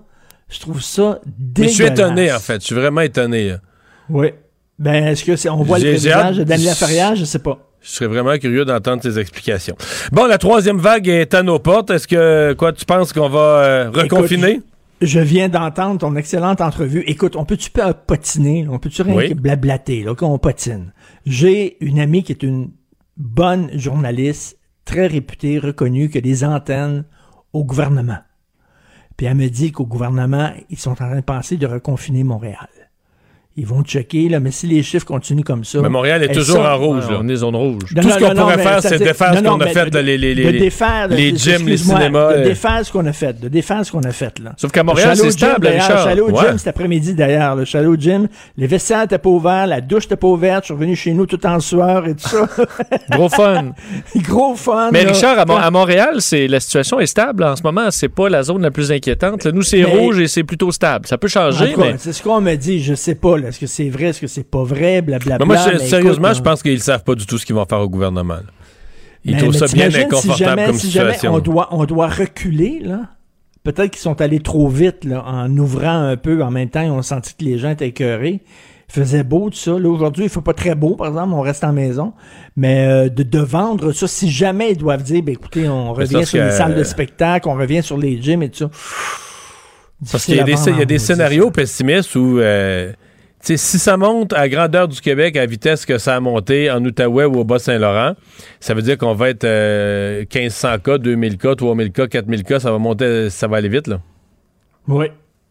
Enfin. On se croise les doigts, puis écoute, euh, là- là-dessus, en terminant, écoute, une entrevue que l'ancien directeur du CDC aux États-Unis, euh, Central for Disease Control, Robert Redfield, qui est pas un coucou, c'est pas un coucou, Robert Redfield, il a donné une entrevue à CNN. Euh, lui, il dit deux choses. Il dit que le, le, le, le, le virus en Chine, ça a commencé en septembre-octobre dernier. OK, puis que la Chine a gardé ça secret. Pas dernier, euh, 2019, donc un peu- un peu plus tôt que décembre, là. Exactement, plutôt que décembre, septembre, octobre, et il dit, selon lui, et le gars, il, il était infectiologue, c'est un, c'est un microbiologiste et tout ça, là, euh, et il était en poste au CDC à l'époque. Donc, selon lui, la, la. Chine a menti à l'humanité pendant deux mois. Deux, non, trois non, mois. attends une minute. Selon lui, ça vient d'un laboratoire. Il dit, c'est- c'est- c'était, c'est dans, dans le C'est laboratoire une des de Wuhan. hypothèses. Mais lui, il dit, il dit, selon lui, c'est plus qu'une hypothèse. Écoute, c'est sa parole. Et là, tu devrais voir la gueule du journaliste de CNN quand il dit ça, la mâchoire, il décroche totalement. Il dit, vous êtes sûr? Il dit, écoutez, il dit vraiment, il dit, un, virus, sorti- euh, passer d'un animal à l'être humain, ça prend du temps. C'est avant qu'il s'adapte à l'être humain, tout ça. Puis il dit le virus était tellement là, efficace dès le début, il était tellement virulent dès le début. Il dit vous savez dans ces genres de laboratoires là, ce qu'on fait, c'est qu'on on prend un virus, puis là on le rend de plus en plus efficace, de plus en plus virulent, de plus en plus dangereux, euh, de façon euh, de façon artificielle pour pouvoir justement Hmm. développer des vaccins et tout ça. Mais ça m'a tout l'air d'un virus qui est pas d'un virus qui est parti d'un animal, d'un virus qui est sorti d'un laboratoire, déjà de façon sophistiquée. Mais, ouais, mais il existait des, des, Oui. des virus euh, virulents avant l'existence de laboratoires. là. Tout court Ben, aussi. et- Mais ben, bon. écoute, le, gars, une question c'est pas un intéressante. coucou quand même. C'est pas un ouais. C'est Euh, Robert Redfield euh, du CDC. Richard, tu nous parles d'histoire, en fait, d'une lettre ouverte de plusieurs profs d'histoire? Ben écoute, j'ai j'ai fait pleurer Gilles Proux.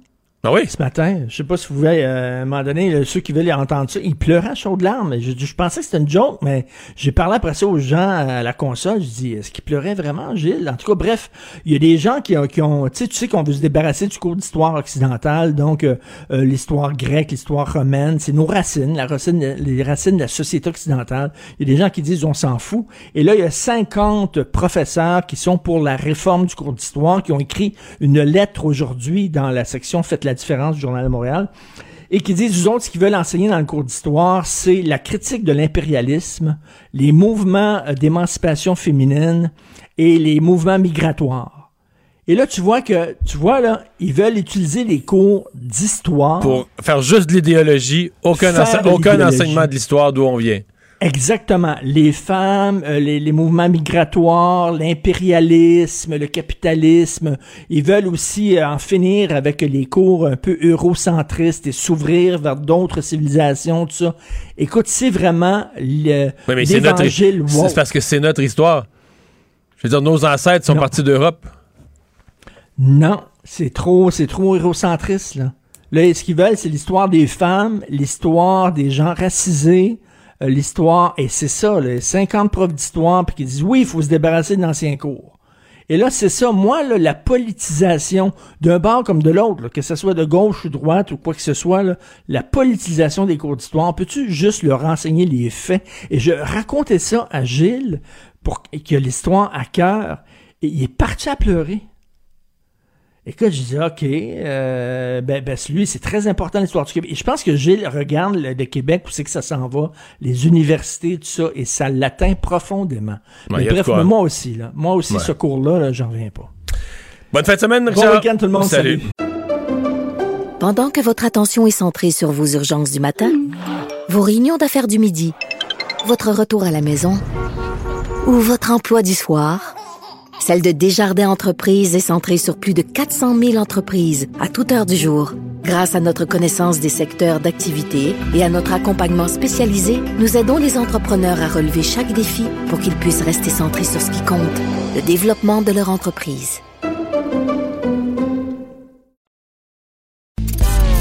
Mario Dumont et Vincent Dessureau.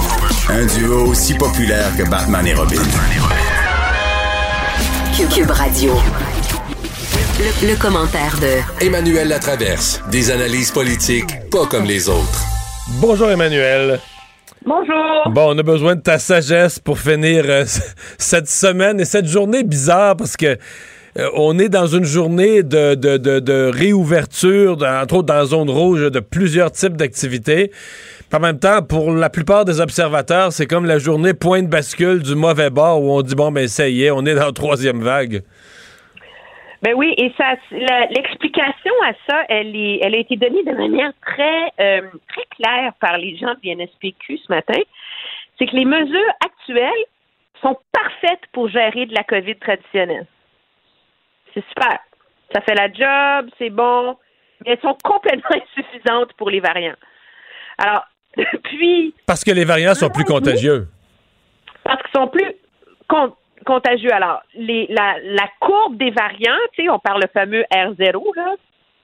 Mais celle de la COVID traditionnelle, on est en bas de 1. Donc, chaque personne qui a la COVID le donne à moins de une personne, c'est super. Mais les variants, pour 10 personnes qui ont la COVID, ils infectent 13 personnes. Alors, on n'a pas le contrôle. Il n'y a pas le contrôle sur les variants en ce moment. Puis l'INSPQ dit, et là je les cite, ce n'est pas bien parti. Ce sera la décision du gouvernement, mais dans le contexte actuel, de voir les courbes avant même qu'il y ait l'ouverture des activités, puisque c'est c'est aujourd'hui que les choses ont rouvert, là, tu sais. C'est clair qu'on n'a pas le contrôle et ça n'augure pas bien. Alors là, que fait le gouvernement? Et c'est là que tu entres dans le casse-tête total. Parce que parallèlement, c'est sûr que le réflexe euh, santé publique serait de dire on ferme tout. Moi, je suis ren- moi, je suis rendue, j'ai envie de dire OK, confinez-nous un mois, là. Je vais être fine, là. Après Mais tu sais qu'à Paris, euh, c'est-tu la mairesse de Paris, Anne Hidalgo? Je pense que oui. Il y a des gens à Paris, je vais pas me tromper en disant la mairesse, mais, mais qui avaient demandé ça à un certain point, de dire là, on veut avoir, il avait demandé ça genre en mars, là. On veut avoir un printemps, on va avoir la paix, fermer tout, tout, tout pendant quatre semaines pour que vraiment, là, il n'y a plus de contact, il n'y a plus rien, la COVID va arrêter de se propager, puis on va avoir la paix ensuite. Mais euh, je sais pas si ça peut être si simple que ça, parce que tu peux jamais tout fermer, là. Tu dois laisser euh, forcément... Mais non, mais même si on retourne, parce que le problème, c'est que si tu fais ça, tu retournes à un confinement comme celui qu'on a eu au printemps dernier. Donc, il faut que tu fermes les écoles, puis il faut que tu fermes les entreprises. Et ça, le gouvernement ne veut pas le Non.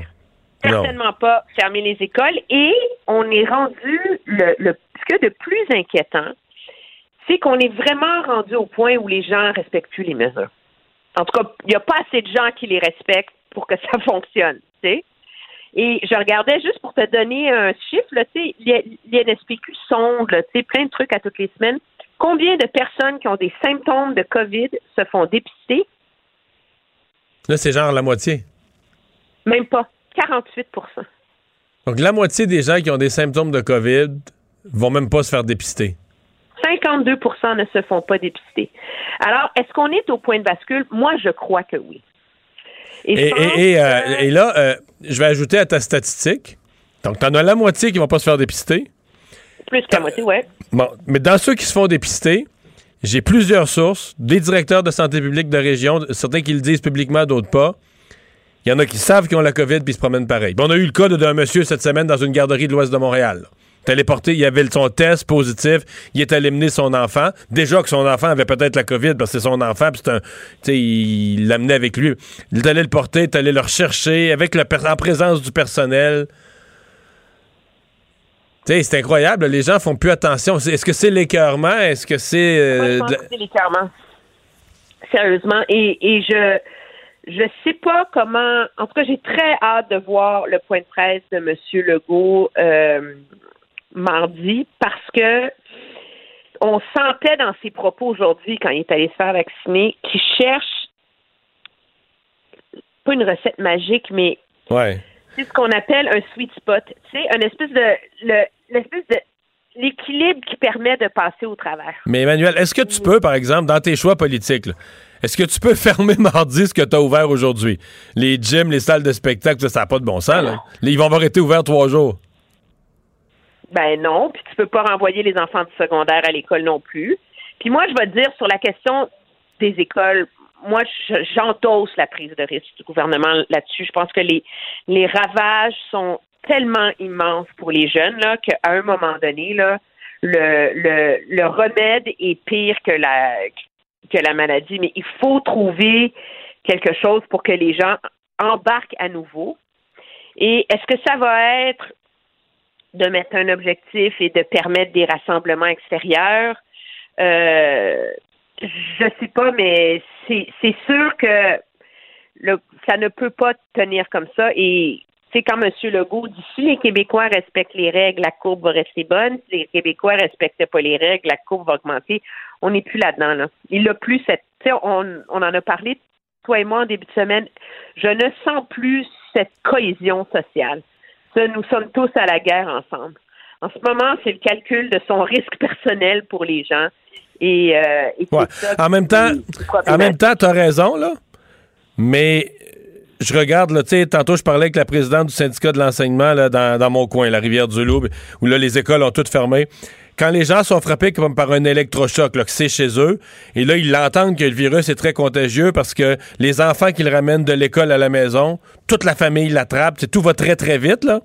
Et l'état d'esprit que tu décris, ça change quand même. Là. Les gens, euh, ça les ressaisit de voir que là, proche d'eux, autour d'eux, euh, la COVID redevient bien présente, on ferme toutes les écoles. Donc, il y a, il y a ça quand même. C'est l'électrochoc du confinement qui marche. Ouais. Ouais. C'est ça, c'est ça le, le, le, le problème. Et moi, je me demande jusqu'où est-ce que cette espèce de campagne de vaccination à géométrie variable commence pas aussi à miner euh, l'adhésion des gens. Monsieur Legault se défend de favoriser Montréal, dit les vaccins sont distribués au prorata de la population, c'est égal pour tout le monde, etc. Mais moi, il y a quelqu'un qui va devoir m'expliquer. J'ai refait l'exercice tout juste avant de venir en ondes. Il n'y a aucun vaccin disponible à Baie-Saint-Paul, aucun vaccin disponible à Jonquière, aucun vaccin disponible à Gaspé, Chandler, Port-Daniel. Si tu à Rivière-du-Loup, premier rendez-vous disponible le 30 avril. Tu sais, ça n'a pas d'allure le 30 avril, Emmanuel, pour une personne âgée. ou- c'est le premier. Non, mais là, je répète ça. Je sais, au gouvernement, ils sont tannés de m'entendre. Il y a des gens qui m'en veulent, mais je répète ça depuis quelques semaines. Et, et là, après ça, je me fais expliquer, ouais, mais Montréal, il y a une raison d'être prioritaire. Puis là, je réponds, mais je suis d'accord que Montréal soit prioritaire. Ça n'a jamais été contesté que Montréal, il y avait plus de cas fin février quand on a pris la décision. La question, c'est que l'écart est devenu tellement grand qu'à Montréal, tu vaccines des gens de 60 ans aujourd'hui, alors qu'en région, des gens de 85 ont leur rendez-vous à fin avril. Tu sais, l'écart est, v- est- est- est gigantesque et tu vas te retrouver avec des régions. Parce que là, tant que dans les régions, il n'y avait pas de cas, ben là, les régions disaient, nous autres, on n'en a pas. On n'est pas vacciné, puis on voit pas l'heure comment se faire vacciner, mais on n'a pas de cas. Mais maintenant que tu as des éclosions dans le Bas-Saint-Laurent, en Outaouais, plus grosses qu'à Montréal, ça passe plus, là. Non, et, et c'est et c'est et je ne comprends pas comment on peut envoyer le même nombre de doses au prorata de la population, mais que ce nombre de doses-là soit suffisant pour vacciner les gens à Montréal, mais ne soit pas suffisant pour vacciner les gens en Gaspésie ou euh, ou dans le Bas-Saint-Laurent. C'est là qu'il y a comme il va il va falloir à un moment donné que le gouvernement fasse un exercice, un brefage, une, une séance d'information. Si s'il compte sur nous là pour l'expliquer aux gens et calmer les esprits, euh, il va falloir nous l'expliquer parce que ça, ça défie l'entendement. C'est- Il y a quelque chose de pas rationnel là-dedans et moi je pense que ça contribue à miner l'adhésion des gens aux, aux mesures sanitaires. Emmanuel, merci. Bonne fin de semaine. Ça me fait plaisir, toi aussi. Pour une écoute en tout temps, ce commentaire d'Emmanuel Latraverse est maintenant disponible dans la section balado de l'application ou du site cube.radio. Cube Radio. Tout comme sa série podcast, Emmanuel présente un balado qui vous fera découvrir qui sont les hommes et les femmes derrière nos politiciens. Le hockey a tellement évolué, les jeunes maintenant, ils ont des skills comme ça se peut pas. Puis ces kids-là, ils rêvent à... Jean-François Barry. Un animateur pas comme les autres. Bon, ça va mal. Le Canadien joue plus. La troisième vague, mais on a un nouveau joueur de centre. Tu vois? Ça, Au, moment où on pensait qu'on aurait un petit vendredi tranquille, le Canadien nous surprend avec une transaction. Qui était dans Eric- l'air depuis un bout de temps, là, a fait. On y croit. Moi, j'y croyais pas, mais ça circulait quand même comme idée. Ben, écoute, moi, j'y croyais pour le, le, le fit euh, je trouvais que c'était le match parfait pour le Canadien. Eric Stahl avec le Canadien, parce qu'on avait beaucoup de jeunesse au centre. Tu sais, quand tu penses à Suzuki, Kotkaniemi, puis Evans, qui ont même pas 200 matchs, les trois ensemble dans la Ligue nationale Ouais. de hockey. Lui, il y en a Ça- 1000. Il y en a plus. Il y en a le double des trois additionnés. Le double, il y en a 1272 Ah oui. matchs dans la Ligue nationale de hockey. Il y en a quasiment Puis trois fois plus que les centres en place additionnés. Mais je pense que six fois plus. Honnêtement, je pense que les autres n'ont pas 200 matchs. Les, les- les- parce que l'année passée, ça, ça a été une saison écourtée. Kotkaniemi n'a pas joué tous les matchs. S'ils sont à 200, c'est beau. J'ai pas fait le calcul, là, mais en tout cas, peu importe, on perdait beaucoup de mise en jeu aussi, etc., etc. Rentrer en série avec ces trois gars-là, cette jeunesse-là au centre, c'était périlleux. Et c'est le genre de Marc Bergevin d'a- d'ajouter de l'expérience, d'ajouter du physique aussi, parce que c'est un autre gros bonhomme de CC2, CC3, là, Eric Stahl. Moi, là où je voyais un enjeu, c'était comment on le rend sur la masse salariale. Parce qu'on sait, le Canadien est à côté sur la masse, et là, on parle d'un salaire de 3 250 000 annuels. Donc, la façon que ça s'est arrangé, première des choses, c'est que le Canadien a donné son, pour le prochain repêchage le choix de troisième et de cinquième tour. Super à l'aise avec ça. De toute façon, on a beaucoup de jeunes dans la banque présentement. On a beaucoup de choix en banque aussi. Et le prochain repêchage va être très aléatoire parce qu'il y a bien des jeunes qu'on n'aura pas vu jouer. Fait que ça va valoir ce que ça va valoir le prochain repêchage. Et les Sabres ont accepté de prendre la moitié du salaire d'Eric Stahl. Donc, 1 Mais million. pourquoi eux, ils le veulent plus? Mais eux, ils vont, eux, ça va mal terriblement. là. Hey, eux autres, là, ils ont six victoires, Mario et Vincent, depuis le début de l'année. Mais là, ils n'ont pas une Sont- série de défaites euh, historiques, là, 16 du 15. Ils sont à 15 ou 15? 16 défaites. 15 Ok. défaites depuis le début de l'année. Écoute, je- je- tu sais, sont- les Red Wings, qui sont la deuxième pire équipe, là, sont même pas proches. Là. Ils ont presque le double de points des Sabres. Euh, fait que les Sabres sont, sont de loin les seuls derrière. Fait que les autres, c'est sûr qu'ils vont n'est pas si déçu de quitter, quitter ça. Eh, là. Il doit s'en venir. en- D'après moi, les gens se demandaient s'il allait prendre l'avion ou l'auto pour traverser du côté du, Cana- du- du Canada pour euh, commencer sa quarantaine le plus tôt possible. Je pense qu'il va le faire en courant tellement il doit être heureux. D'ailleurs, il n'y a aucun joueur des sabres. Euh, Taylor Hall a dit la même chose. Là, il est prêt à partir. Il n'y a, pas- a de problème. Il n'y a personne qui a envie de rester là présentement. Donc, il s'en vient du côté du Canadien. La quarantaine, on le sait, a été abaissée à 7 jours. Donc, il pourrait s'en venir quand même assez rapidement. Puis comme les Sabres ont pris la moitié du salaire, c'est la moitié de la moitié dans le fond parce que parce qu'il y a déjà la moitié de la saison de jouer. Fait que présentement, ça, ça fonctionne dans la masse salariale du Canadien, surtout que Charrot n'est pas dessus. Quand tu es blessé comme ça, tu n'es pas dessus. Armia n'est pas dessus. Et Kotkaniemi n'est pas dessus. Et moi, je me dis, s'ils sont tous en santé à un moment donné puis que ça pose problème, on réagira à ce moment-là. Euh, Qu'est-ce qui dit que Thomas Tatar va pas se blesser puis que finalement, il n'y en aura plus de problème de, de ça joue serré quand même. Tatar, ça pourrait être un autre. là, ça joue serré quand on compte sur un qui est blessé là, un qui est blessé là. Euh, et un autre parlant de force fraîche, Cole Caulfield, qui euh, pourra s'en venir à Montréal? Oui, ça aussi, ça va être un dossier intéressant à suivre. Cole Caulfield, donc, son équipe, les Badgers, ont perdu aujourd'hui euh, 6 à 3. Deux buts quand même pour Caulfield dans la défaite. Deux buts, une passe pour son dernier match, probablement euh, universitaire. Donc, à partir de là, il est disponible pour signer un contrat avec le Canadien. On le sait, là, du côté universitaire, tu n'as pas le droit de signer pendant que tu joues. Sinon, tu perds tous tes privilèges. Tu n'as pas le droit d'être un professionnel. Mais là, à partir d'aujourd'hui, il peut signer avec le Canadien, soit pour s'en venir à Montréal, terminer l'année, ou s'en aller avec le Rocket euh, de Laval. Il pourrait aussi décider de rester chez eux pour le reste de l'année, mais à mon avis, c'est pas ça qu'il va faire, surtout que, bon, cette année, il a quand même pas joué beaucoup jusqu'au mois de novembre, décembre. Fait qu'il va sûrement avoir envie de, jouer le plus possible au hockey. Euh, je, sais que ça fait plusieurs fois que le Canadien essaie de l'amener ici, de, ce côté-ci, dans notre ligue. Donc, ça va être très intéressant de savoir est-ce qu'on va avoir aussi un nouvel ailier gauche? Est-ce que ça se pourrait qu'on vienne de gagner un centre et un ailier gauche dans la même journée? À suivre, euh, je te dirais, d'ici d'ici la fin de la semaine prochaine, ce dossier-là va être réglé. Et euh, qu'est-ce qu'il y a en fin de semaine dans ton émission et ton balado? Ben, dans euh, mon balado en fin de semaine, on va parler avec euh, Julien Gauthier, le joueur des Rangers de New York. Ça va drôlement bien avec euh, les Rangers. On va aussi parler avec un ancien arbitre de la Ligue nationale de hockey concernant euh, la suspension à Team Peel. Fait que manquez pas ça. Puis dans les matchs à surveiller en fin de semaine, Toronto contre Edmonton. Deux matchs, les, les- un- contre l'autre. Fait que ça, ça va jouer pour le premier rang dans l'association. Et les Flames aussi. Tu te souviens, Mario, tu t'étais emporté sur les Flames. Les Flames sont bien meilleurs que le Canadien depuis qu'ils ont changé ont joué contre le Canadien deux soirs. Le Canadien a touché la rondelle trois fois. Là. Ouais, mais La là, fête est finie. Là. Je t'avais dit, faut, attention, il faut qu'il garde le Ouais, rythme. tu m'avais parlé de l'effet Sutter qui durerait peut-être pas plusieurs matchs. Ben là, trois défaites en ligne là, pour euh, les Flames de Calgary, dont deux contre les sénateurs d'Ottawa. Et là, ils s'en vont jouer. Est-ce que tu es à affirmer que la, la ballonne Sutter se dégonfle? Elle est dégonflée. Moi, je suis convaincu qu'on va assister à une première ronde de série Canadien-Toronto. Ça va être spectaculaire. Les Leafs vont finir premier. Le Canadien va finir quatrième. Euh, les Flames, ça va être difficile. Puis les Canucks aussi, ils ont tellement de matchs de plus de jouer que le Canadien que même si le Canadien joue, moyennement à cause du calendrier chargé, ça va être difficile de les rejoindre. Et là, ils s'en vont jouer trois matchs de suite contre Winnipeg. S'il fallait que Winnipeg les batte deux en trois, euh, ça va être très difficile pour les, Flames de revenir. Bon, mais euh, les Flames, ils ont quand même une bonne équipe, mais c'est- quoi? C'est. Ils ont, ils ont eu un peu comme le Canadien, le nouvel entraîneur, un petit effet, puis ça, ça a retombé aussi vite. Ouais, il y a quelque chose dans l'effort et Max Strom, le gardien qu'ils sont allés chercher à Vancouver, ne livre pas la marchandise comme il pensait qu'il allait livrer non plus. Mais c'est tant mieux pour le Canadien. Hein? Ouais.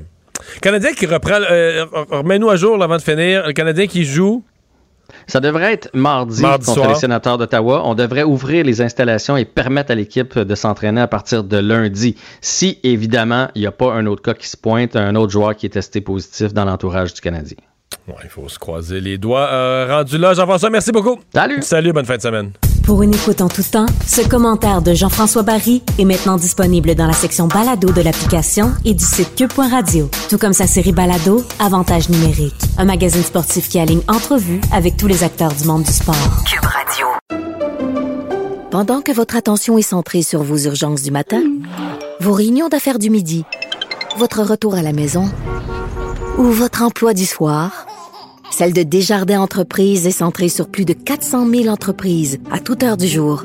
Grâce à notre connaissance des secteurs d'activité et à notre accompagnement spécialisé, nous aidons les entrepreneurs à relever chaque défi pour qu'ils puissent rester centrés sur ce qui compte, le développement de leur entreprise.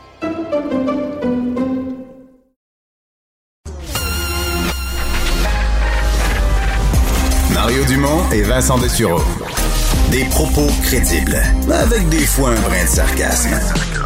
Ben, quand les nouvelles sont moins crédibles. là. Mario Dumont et Vincent Dessureau.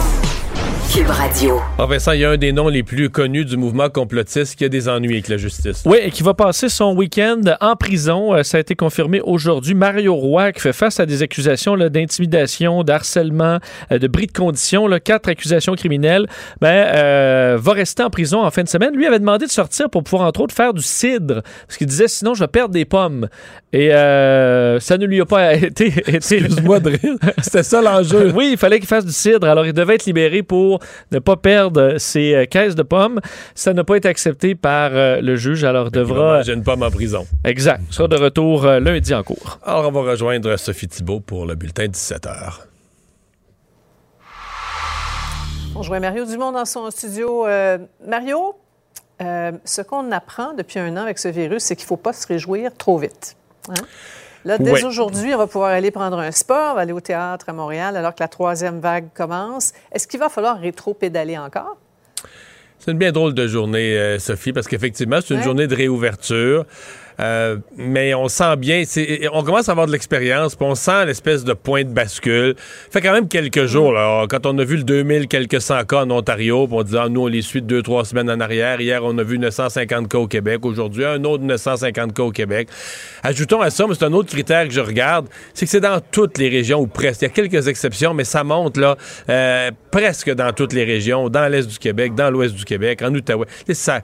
Donc, il y a plusieurs, plusieurs signaux qui sont, euh, qui sont inquiétants.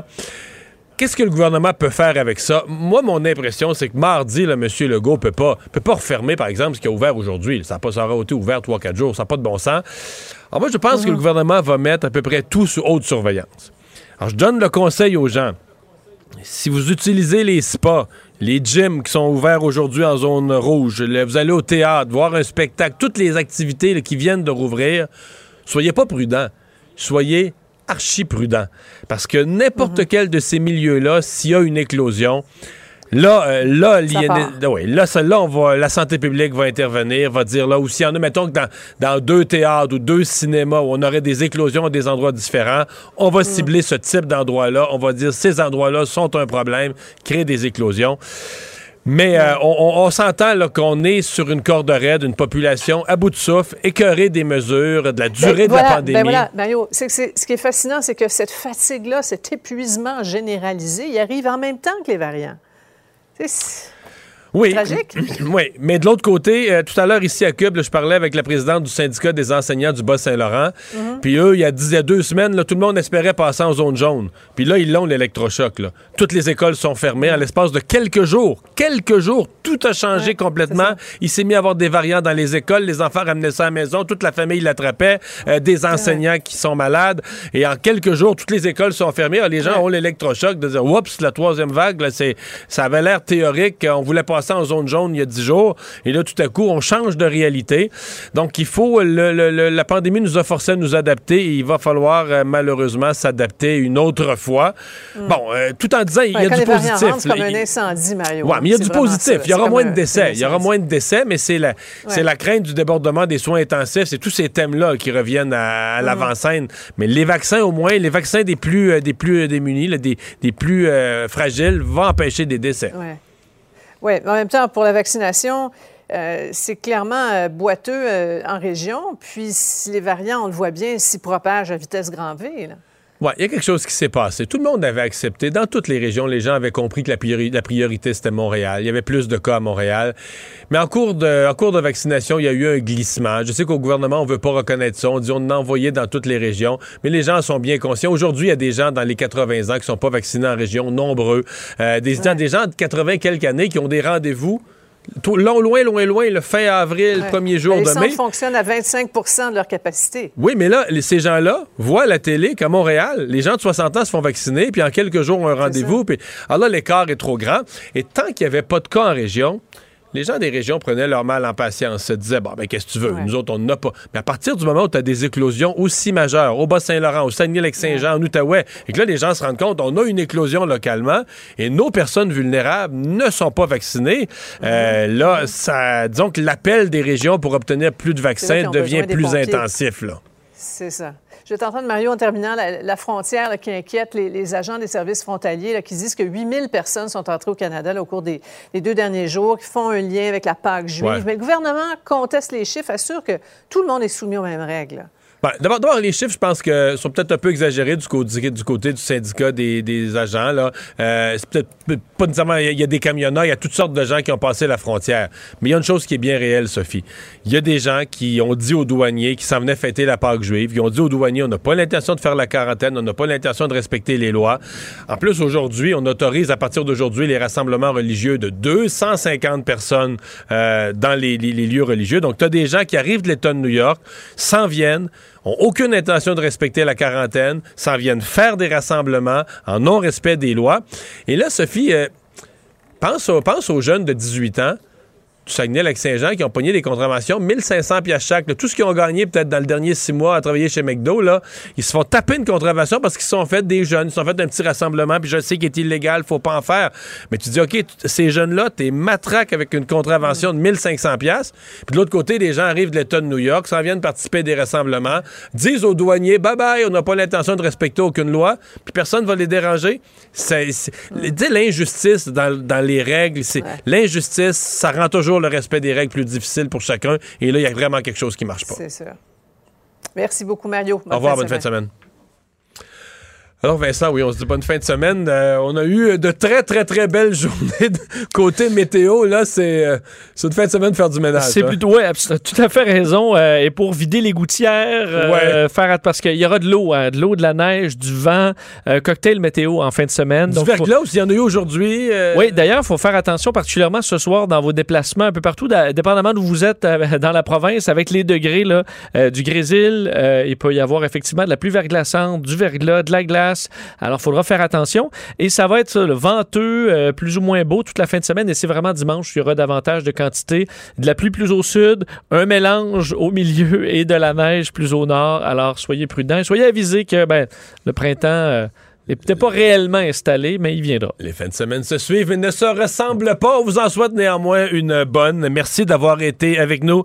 Euh, merci Alex à la recherche, Sébastien à la mise en onde. Merci euh, Vincent. Merci à notre grand patron Jean-Nicolas Merci à vous d'avoir été là. On se donne rendez-vous euh, pour euh, une autre émission lundi, 15h30. Sophie Durocher s'en vient. Cube Radio.